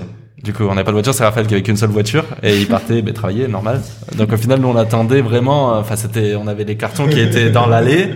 Il arrivait, on changeait la caisse, on se parait quoi. Et euh, et voilà. Et donc après ça, ben, il faut travailler parce qu'en soi, là t'as fait que des paquets. Donc après, à partir de 16 heures, c'est là où commençaient ben, les mails, Instagram. Euh, donc euh, donc c'est clair que là on a eu beaucoup plus de temps pour commencer à bosser. C'est là où on a commencé aussi à sortir plus de modèles parce qu'elle s'en avait plus le temps et tout etc et après euh, bien sûr le dernier tournant et qui n'est pas le moindre bah, c'est l'équipe en fait qui ouais. fait que enfin cette année là 2020 euh, on est passé de bah, zéro salarié au début de l'année et aujourd'hui on est 19 au total. Donc euh, sacré tournant et là bah, tu, il suffit de le voir en fait. Cet été on a sorti 25 produits. Cet hiver ça va être pareil. Enfin et quand on regarde l'an dernier, on, les 25, on les a sortis toute la période, enfin pendant un an et demi, on n'a même pas sorti 25 modèles, quoi. Enfin, c'est, enfin, c'est le tout, quoi, voilà. Très beau résumé. Alison, oui. Deux ans entre minutes. non, mais heureusement qu'il est là, parce que les chiffres, j'aurais été incapable de te dire tout ça. J'aurais juste dit, on a fait plein, plein de choses. C'était, C'était, oh là là, qu'est-ce qu'on s'est amusé. Mais justement, sur ton ressenti, euh, toi, de, euh, au début avoir un espèce de syndrome de euh, mince, euh, enfin d'escroquerie comme tu disais tout à l'heure, à ensuite une fois que vous avez perfectionné le modèle, que vous avez créé la société, là toi comment tu t'es senti? Tu t'es senti comme une euh, chef d'entreprise? Non, pas du tout. Je le ressens peut-être là. Je Ouais. commence avec l'équipe. Hmm. Avant l'équipe, je le ressentais pas, et même au début de l'équipe, je l'ai pas trop ressenti. Et maintenant qu'on commence à être euh, nombreuses et nombreux, euh, je le ressens un peu parce que je ressens des responsabilités que j'avais jamais eues, je ressens des challenges, des, une pression que j'avais jamais ressentie. Et donc, euh, et ça m'oblige à prendre une posture, ça m'oblige à adapter mon, mon, vocabulaire, à contrôler mon agressivité, à contrôler plein de choses qui fait que, qui font que je suis moi au quotidien. Mais, mais c'est plus facile de, d'envoyer chier mon frère que d'envoyer chier euh, mon employé. N'importe qui d'autre, oui. ouais. Donc ça, c'est un, ça, c'est Après, je un. me fais bien envoyer chier. Ouais. Mais lui, ça passe. Donc euh, là, je sens un statut de chef d'entreprise, je sens euh, des responsabilités, je sens, je veux dire, euh, quand quand parfois ça nous est arrivé de faire des repas d'équipe ou des euh, juste des pots et que il y a les maris, il y a les bébés et tout et que tu regardes vraiment toutes ces familles, ben t'as beau avoir un syndrome d'imposteur parce que ça, je pense qu'il va me coller à la peau longtemps. Tu dis putain, entre guillemets, tu participes à faire vivre euh, des gens. Tu, c'est incroyable. Ça, bah, c'est une sacrée responsabilité de chef d'entreprise et c'est dans ces moments-là que je me ressens euh, euh, chef. Tu disais tout à l'heure que euh, la question de l'argent, ça, c'était euh, important quand vous vous êtes lancé parce qu'il y avait quand même pas mal de frais. Euh, après, vous le disiez, vous faisiez des, des, des précommandes, donc du coup, ça vous permettait d'avoir de la trésorerie Mm. pour avancer les prods, etc. Euh, toi, sur le côté euh, financier, qui a du coup beaucoup euh, évolué depuis, euh, comment tu te sens? Est-ce que c'est toujours aussi stressant ou pas? Non, c'est rien à voir. Moi, j'ai jamais été trop stressée des chiffres parce que je les comprends pas. Donc déjà Mhm. ça évite un stress. Euh, Jean-Michel euh, à ma gauche, lui, par contre, euh, les voit passer. Donc on n'a pas du tout la même pression de ce côté-là. Et, euh, et ça n'a strictement rien à voir.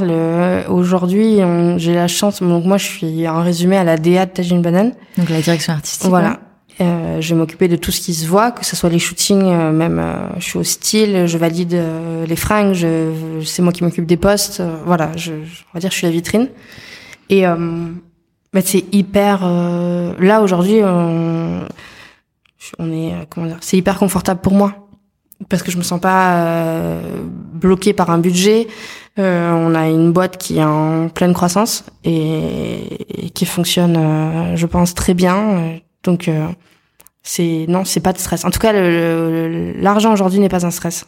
Et Mhm. je pense que euh, au bout de deux ans de boîte, euh, c'est beau de le dire et c'est pour ça que je me dis, euh, il faut que je m'entende le dire parce que euh, parce que c'est super. Nous, on est plus, euh, on a on a on n'a pas ce souci-là quoi. Même question.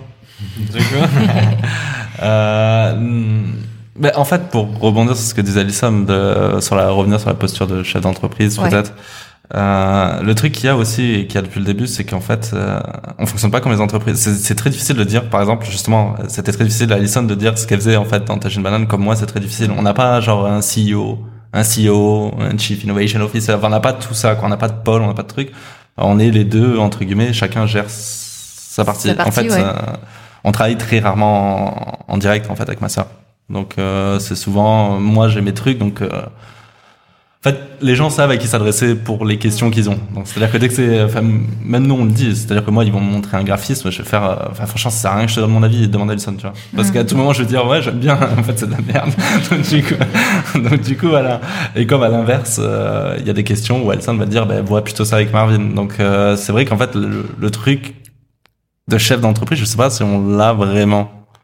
Après, oui, on rend des comptes. Enfin, les gens nous posent des questions, donc on est obligé de, de dire, mais il n'y a pas ce, enfin, je pense, il faudrait demander à nos salariés, là, pour le coup. Mais je pense pas qu'il y ait ce, ce gap. Ouais, ce gap, ce truc de dire, ah putain, les patrons sont là, ça y est, euh, on est stressé, on travaille et tout, au contraire, du coup. Euh, C'est tout récent. C'est ça, mais la, la question, elle va aussi potentiellement se, se poser. Plus vous allez grossir et plus peut-être il va falloir justement organiser la boîte, etc. J'imagine que ça, c'est des questions peut-être que vous vous posez maintenant et qui n'étaient pas là avant. Ah bah peut-être, oui. Mais après, euh, ben ça c'est nouveau, ça c'est ce qu'on dit souvent pour pour Tajine Banane. Et en vrai, moi je le vois très souvent quand je discute justement avec des gens qui ont des, euh, par exemple, qui proposent des solutions euh, Trésor, des solutions comme ça et tout, et qui disent alors euh, quel est votre plan, quel est votre truc, où vous en êtes, euh, alors là vous avez tout et tout, etc. On se pose pas ces questions-là en fait. C'est plutôt, c'est vraiment, c'est vraiment du feeling. Je sais pas comment dire. C'est on dit, on va faire, ouais, c'est de l'instinct, c'est beaucoup d'instinct, et euh, ça veut pas dire que c'est forcément la recette du succès qu'on est plus intelligent que les autres, c'est pas du tout ça, mais c'est, euh, c'est qu'on a fait ça vrai, et en fait, on ment pas aux gens, et l'avantage, c'est qu'on n'a jamais ce, ce truc de se dire, on fait ça, mais en fait, euh, ça va pas être bien, Oui. enfin, c'est naturel, quoi. On a, on a quelque chose d'hyper euh, d'hyper important à dire, je crois, euh, autant, enfin tous les trois, c'est qu'on n'a pas peur que ça s'arrête. C'est con, Hmm. ce que je vais dire. Mais on n'est pas. Euh, moi, Tagine Banane, c'est ma vie aujourd'hui dans le sens où c'est c'est mon quotidien. Mais j'ai et pourtant des fois les gens disent ah c'est ton quatrième bébé, mais je le dis jamais moi. Moi on m'entendra jamais dire c'est mon quatrième bébé. Tagine Banane c'est pour moi c'est c'est mon vecteur, c'est mon micro aujourd'hui. Ça me permet de de vivre d'accord euh, de tout ce que tu veux financièrement et tout. Genre, ça j'en ai rien à taper en fait. Moi ça me permet de faire passer mes putains de messages. Le jour où j'aurais plus envie de les passer, le jour où j'aurais pu euh, la force de le faire, ou on se rend compte que mon message ça y est il est obsolète meuf, euh, tais-toi, on t'a pas envie de t'écouter.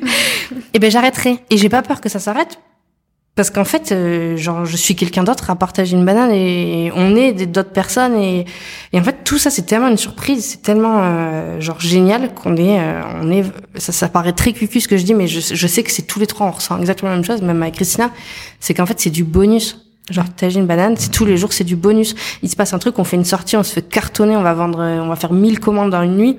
C'est du bonus. Et si c'est pas ça, ben tant pis, c'est autre chose. De toute façon, c'est tellement bien que même si c'est un peu moins bien, c'est pas grave.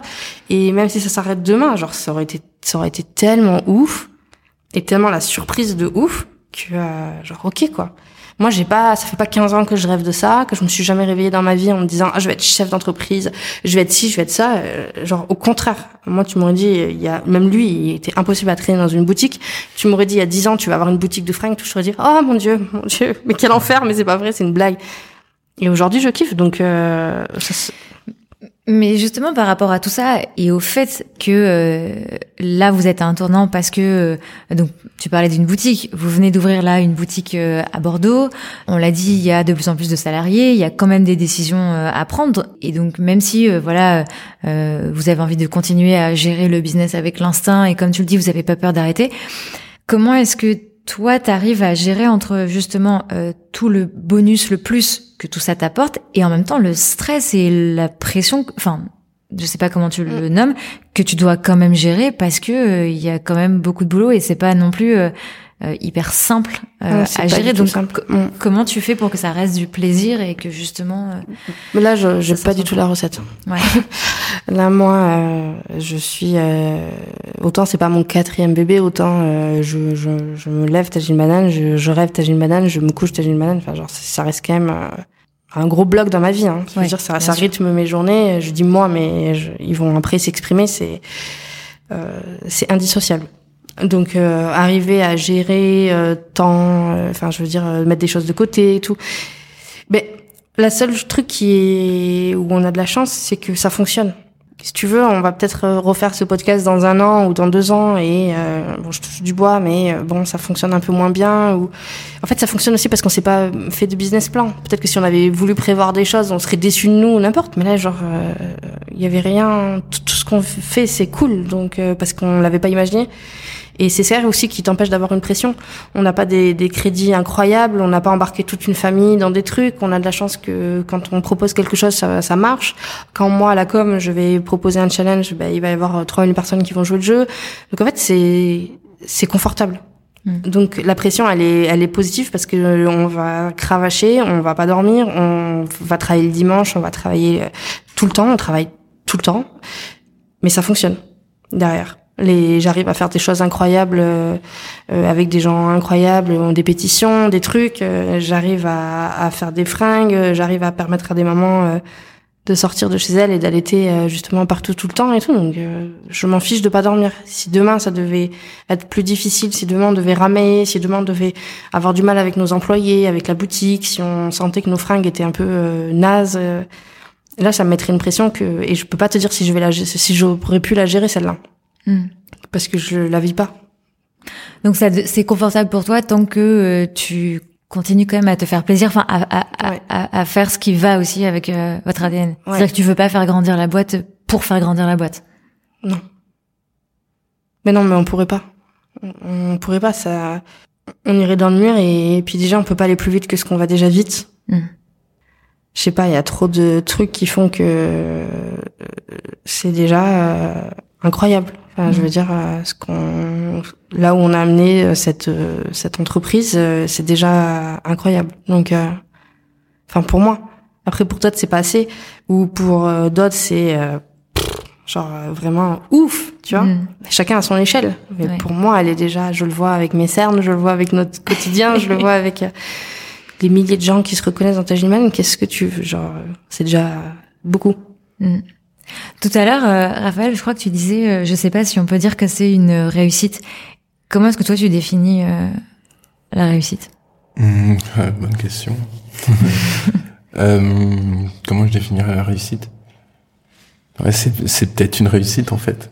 Tu fais ce que disait Alison, c'est que tu fais déjà tu fais vivre des familles, tu fais vivre des familles qui travaillent chez Tajine Banane euh, tu fais euh, vivre une, une, des usines au Portugal aussi, bah, pas entièrement, mais bien évidemment. Euh, tu euh, et t'apportes surtout beaucoup de bonheur, beaucoup de solidarité entre les femmes, beaucoup de. Enfin, quand quand t'allaites, t'es t'es vraiment isolé. Si t'as pas ton conjoint près de toi qui s'est renseigné, machin, tu te sens vraiment isolé. Donc t'es toute seule avec ton bébé rien que de, de te mettre sur Instagram, suivre Tajine Banane, de de d'échanger avec des, mamans qui suivent Tajine Banane, qui ont les mêmes problématiques, si, si on peut appeler ça des, des problématiques. Ça, c'est quand même une, sacrée réussite, quoi. Hmm. Rendre les gens heureux autour de toi, c'est c'est quand même que ce soit dans la vie ou en société, c'est quand même une, une, certaine réussite. Après, je disais que c'était peut-être pas une réussite dans le sens où euh, je peux pas. Trop tôt. Ouais, c'est trop tôt. Ça fait deux ans. Et à, je sais pas. Je, oui. T'as déjà réussi à une première étape? Oui, cette première étape. C'est quoi la réussite? Non, mais enfin justement pour en revenir. Euh... Bah déjà, ce qu'il faut savoir, c'est que j'étais jeune badon, on fait rien.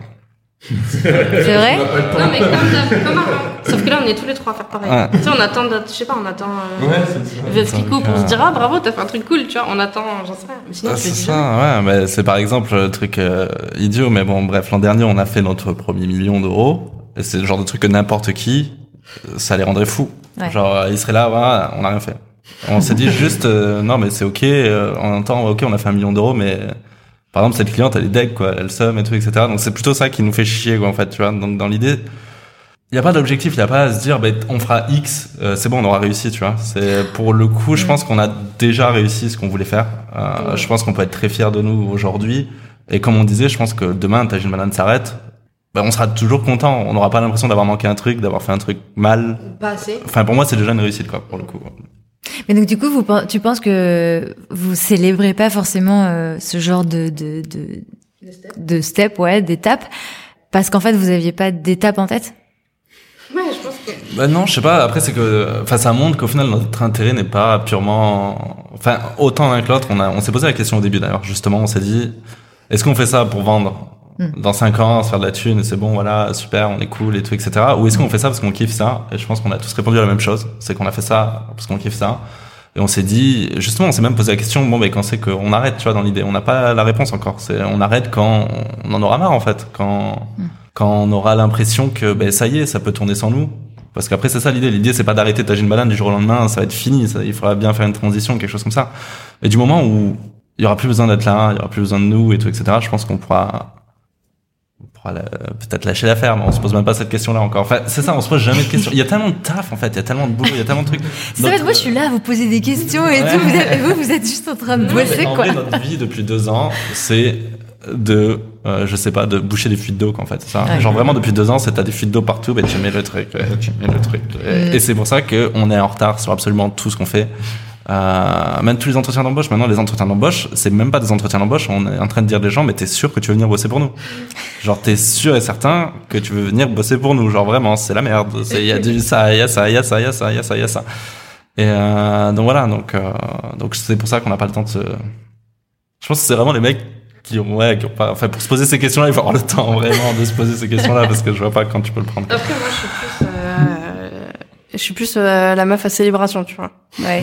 moi, je, je- moi, je suis la, je suis la seule qui, des fois, je les chauffe. Bah, quand on a signé la- l'entreprise, Ouais. je me rappelle, j'ai fait du boudin dans la voiture parce que je voulais qu'on, je voulais qu'on fasse un resto. Putain, on signe une entreprise tous les Bah trois. ouais. C'est la première fois de ma vie, je, je me retrouve à Tagine Banane, euh, fondatrice euh, Alison Cavaillé, genre euh, Marvin Cavaillé, mon mec, mon frère et tout. Je fais, ouais, on se fait un resto. Non, pas besoin, il y a des trucs à faire, il faut qu'on rentre à la maison. Mais genre vraiment, 150 mails. Oui. donc, euh, resto, on s'en allait quand même. Et C'était tout le temps comme ça.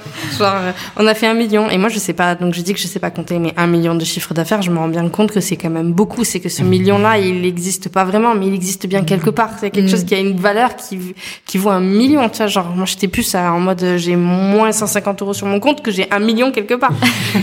et je leur ai dit, ouais, on fait un truc et tout. Je sais pas, on prend une bière dans le frigo et tout. Je fais, non, mais genre, on fait un resto. Jamais. Moi, j'y pense un peu plus, eux, un peu moins. Mais euh, je me dis, il y a bien un moment donné, on serait Mais obligé de, de, de, de célébrer quelque chose. Ouais, mais d'un autre côté, je pense que le fait de rien célébrer aussi, c'est que ça te monte pas la tête aussi. Parce que je pense que c'est ça le T'as peur que ça te monte à la tête Moi, j'ai très peur que ça monte à la tête. Et je pense Ah que ouais c'est là où tu commences à partir en couille, en vrai. C'est quand tu, parce que tu, quand ça commence à te monter à la tête, c'est que, euh, mais tu vas moins de soucier les gens, justement, de ce que tu fais. Tu vas te dire, bah, ça y est, franchement, t'as une banane, ça tourne. Bon, Vas-y, on va lancer un pins, il va marcher. Les gens vont l'acheter, on s'en fout. On va lancer des pins, on va lancer ça, on va lancer ci. Et tu te poses plus les questions, tu te poses plus, enfin, tu t'oublies pourquoi tu le fais, en fait, de base. Et, euh, et je pense qu'autant, ben, on- je parle pour nous trois là-dessus. Enfin, moi, vendre des trucs pour vendre des trucs, euh, enfin, ça me ferait chier, quoi. À la fin, ça me ferait vraiment chier parce que, ben, on n'est pas salesman. Moi, je dans mon expérience, j'ai fait salesman, ça me, ça me, ça me prenait la tête, genre. Euh, j'étais ok, fort là-dedans, peu importe, mais ça me prenait la tête. Genre, je savais le mec, j'étais au téléphone avec lui. Je suis en train de te vendre un truc à 50 000 balles dont t'as pas besoin. Et euh, mais je le savais et ça me faisait chier mais pourtant je le faisais quand même tu vois donc du coup au final il achetait son truc à 50 000 balles mais euh, alors que là je sais pas là tu sais que Après, la, tu réponds à un truc quoi tu vois. la différence entre euh, Marvin et moi, donc quand on parlait de vitrine et de, de, derrière- de- du mec euh, de l'ombre, on va dire. Oui, parce que c'est le premier podcast de Marvin. On disait oui, il va pas être à l'aise et tout. Non mais j'imagine toujours quand je dis ça à chaque fois, tu sais, la, la scène de spectacle où t'as des mecs en noir qui font des trucs Ouais. et tu sais qu'il y a des gens sur la scène mais on sait pas qui c'est. Ça c'est Marvin. on sait pas trop ce qu'ils font mais ils sont là. Et du coup, euh, ben lui, je me dis, je comprends ce qu'il ressent par rapport à la célébration et ce qu'il avait l'air de dire par rapport au, au- à la peur que ça monte à la tête et tout. C'est que quand t'es derrière et que justement t'as la tête dans les chiffres et t'as la tête dans valider ben, des commandes. Là, je résume à un poste qui, son poste, il fait 5 km de long, hein, Mm. euh, sa fiche de poste, on va dire. Mais quand c'est toi qui appuies sur des commandes, quand c'est toi qui fais tes crédits, qui vois les chiffres rentrer, les, chiffres sortir, etc., t'as t'as plus le contact direct avec l'humain. Donc même s'il est à travers moi, que c'est le seul compte Tagine Banane, je pense qu'il suit sur Instagram et qui regarde tous les jours ce que je fais et tout, c'est pas pareil. Moi justement, j'ai pas la tête dans les chiffres. Donc moi je le sais juste quand il va me dire d'un coup il va avoir un sourire, il va me dire bon ben ça a bien marché ce soir et tout.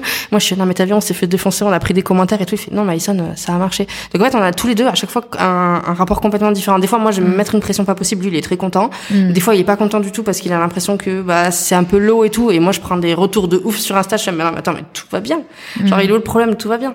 Donc on n'a pas on n'est pas nourri de la même manière et je peux comprendre à sa place et j'aime aussi je l'aime aussi pour ça euh, qu'il ait cette euh, ce côté un peu posé parce que parce que je pense que quand on est dans une gestion de boîte, on peut être plus vite euh, sujet à, à stresser, à, à se mettre des pressions, à se mettre des objectifs, à se mettre des chiffres et tout. Et je pense que si demain il arrivait en me disant ouais, moi genre je vais je vais lui dire euh, on va faire un pull, euh, on va faire un pull violet, on va faire un pull rouge ou n'importe quoi, ben il va il va me dire c'est ok.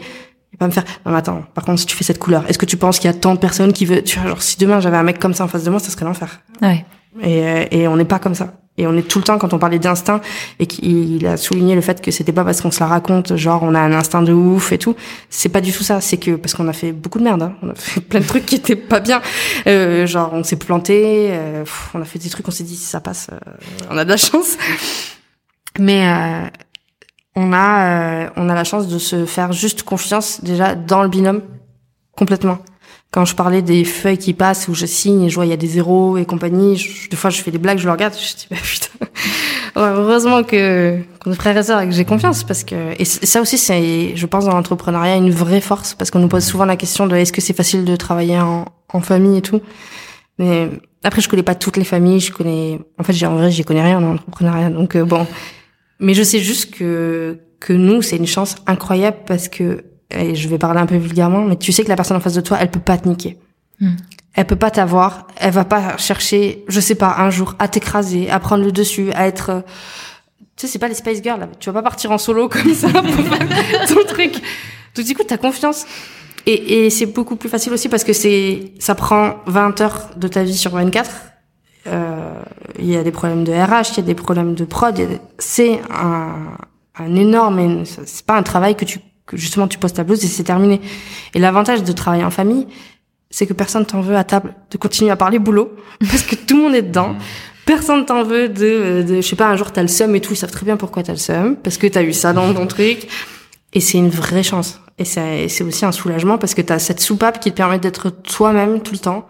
Et je crois que quand t'es un peu ben, dans ton entrepreneuriat, euh, solo, même preneur, euh, tout ce que tu veux, ou même lui, si c'était monté tout seul, ben, il serait peut-être dans sa solitude aussi parce qu'on pourrait, on pourra jamais comprendre ce qu'il vit ou, ou lui il pourra il aurait jamais pu me comprendre si on n'était pas tous dedans et au moins nos parents euh, ils ont les deux dans le même endroit ils arrivent ils savent très bien qu'ils ont plus de vie mon père ça fait trois jours qu'il est il est venu pour l'ouverture de la boutique il est solo quoi on, a, on fait rien d'autre que j'ai une banane euh. Ouais, même à table, c'était une banane, quoi. Donc, c'est vrai que quand t'es pas là-dedans, à la fin, ça te saoule aussi. En fait, tu vois, dans, dans l'idée. Mm. Donc, euh, ouais, Mm. c'est vrai que, oui, on- c'est notre vie qu'on parle que de ça. ouais.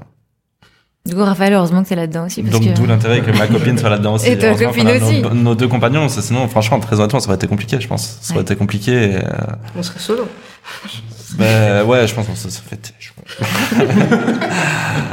non, non, c'est clair. Ouais, franchement, ouais, c'est clair.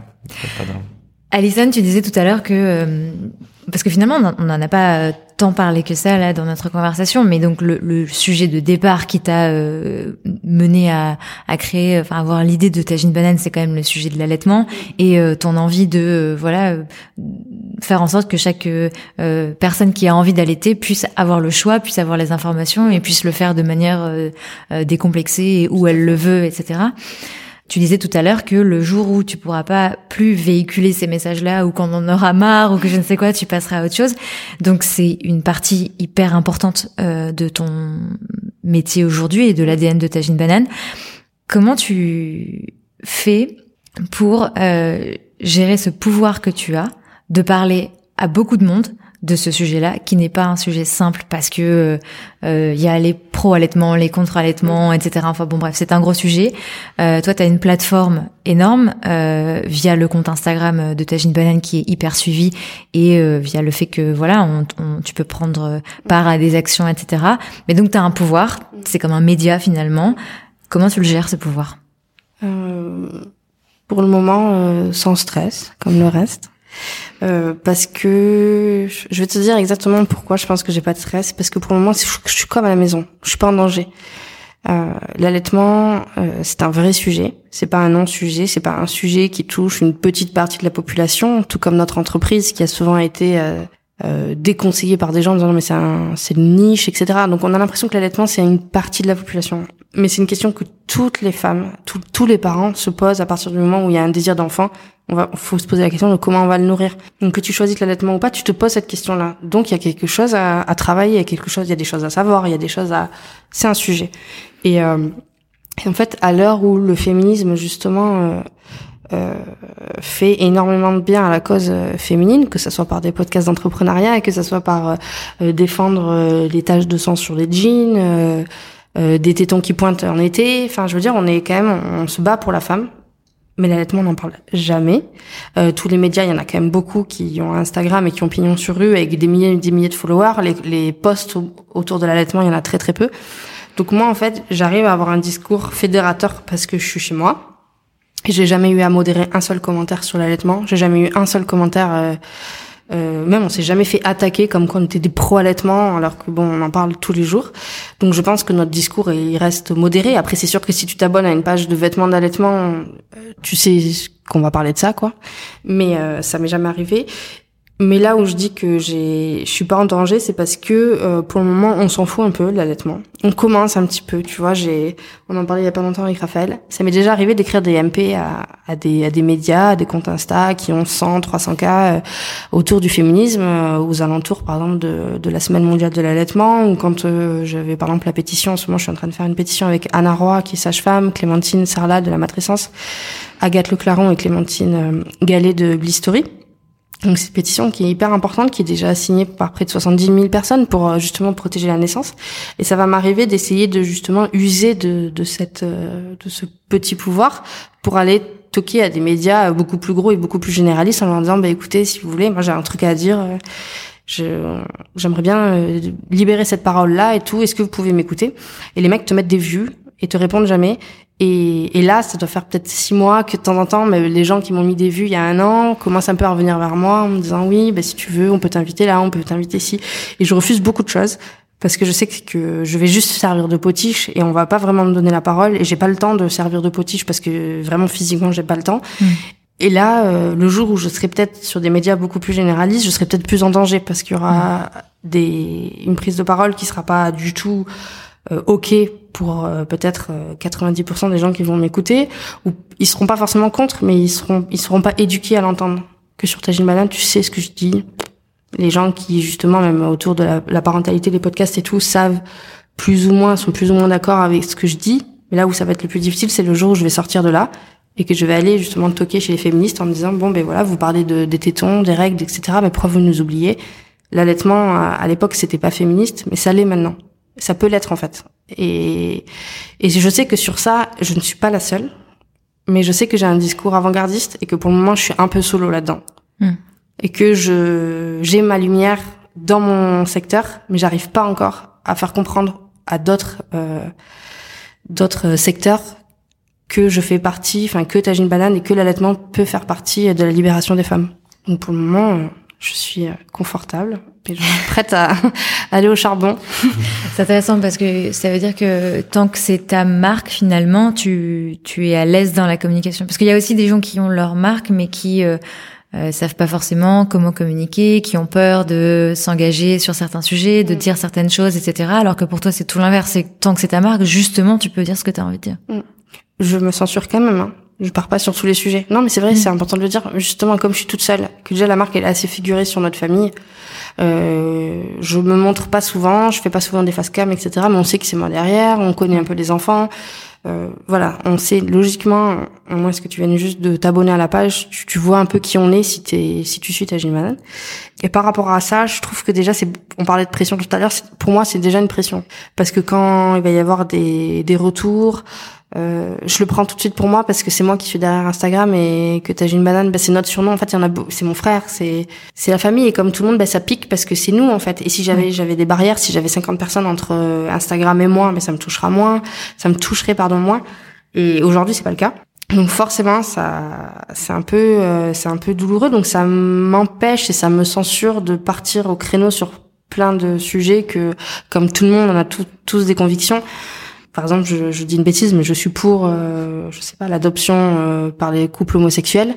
Euh, c'est quelque chose que j'ai dans le sang. J'en suis sûre et certaine que c'est que c'est ok. Et je vais peut-être pas aller, tu vois, sur ta une banane. Euh, et le dire vraiment euh, bon bien que on a beaucoup de, de, couples homosexuels en photo et tout mais tu vois je sais pas comment t'expliquer je vais pas partir non plus sur tous les sujets parce que je pense que ça a pas de sens non plus que déjà j'ai beaucoup de choses à faire avec l'allaitement maternel euh, en France.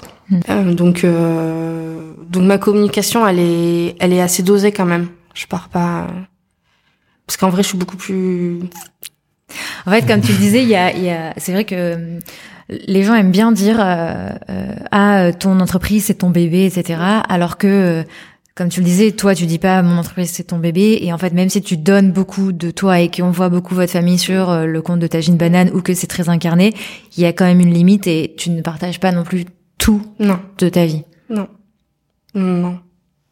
Non, et je me sens mal à l'aise en fait. Hmm. Par exemple, les peu de fois où je fais des face cam, c'est quand il y a quelque chose de euh, où je prends position euh, par exemple, euh, voilà, je te disais la pétition tout à l'heure. La pétition, j'ai fait une petite face cam pour cinq minutes pour expliquer un peu pourquoi je prenais position. C'est pas juste un nom sur une signature.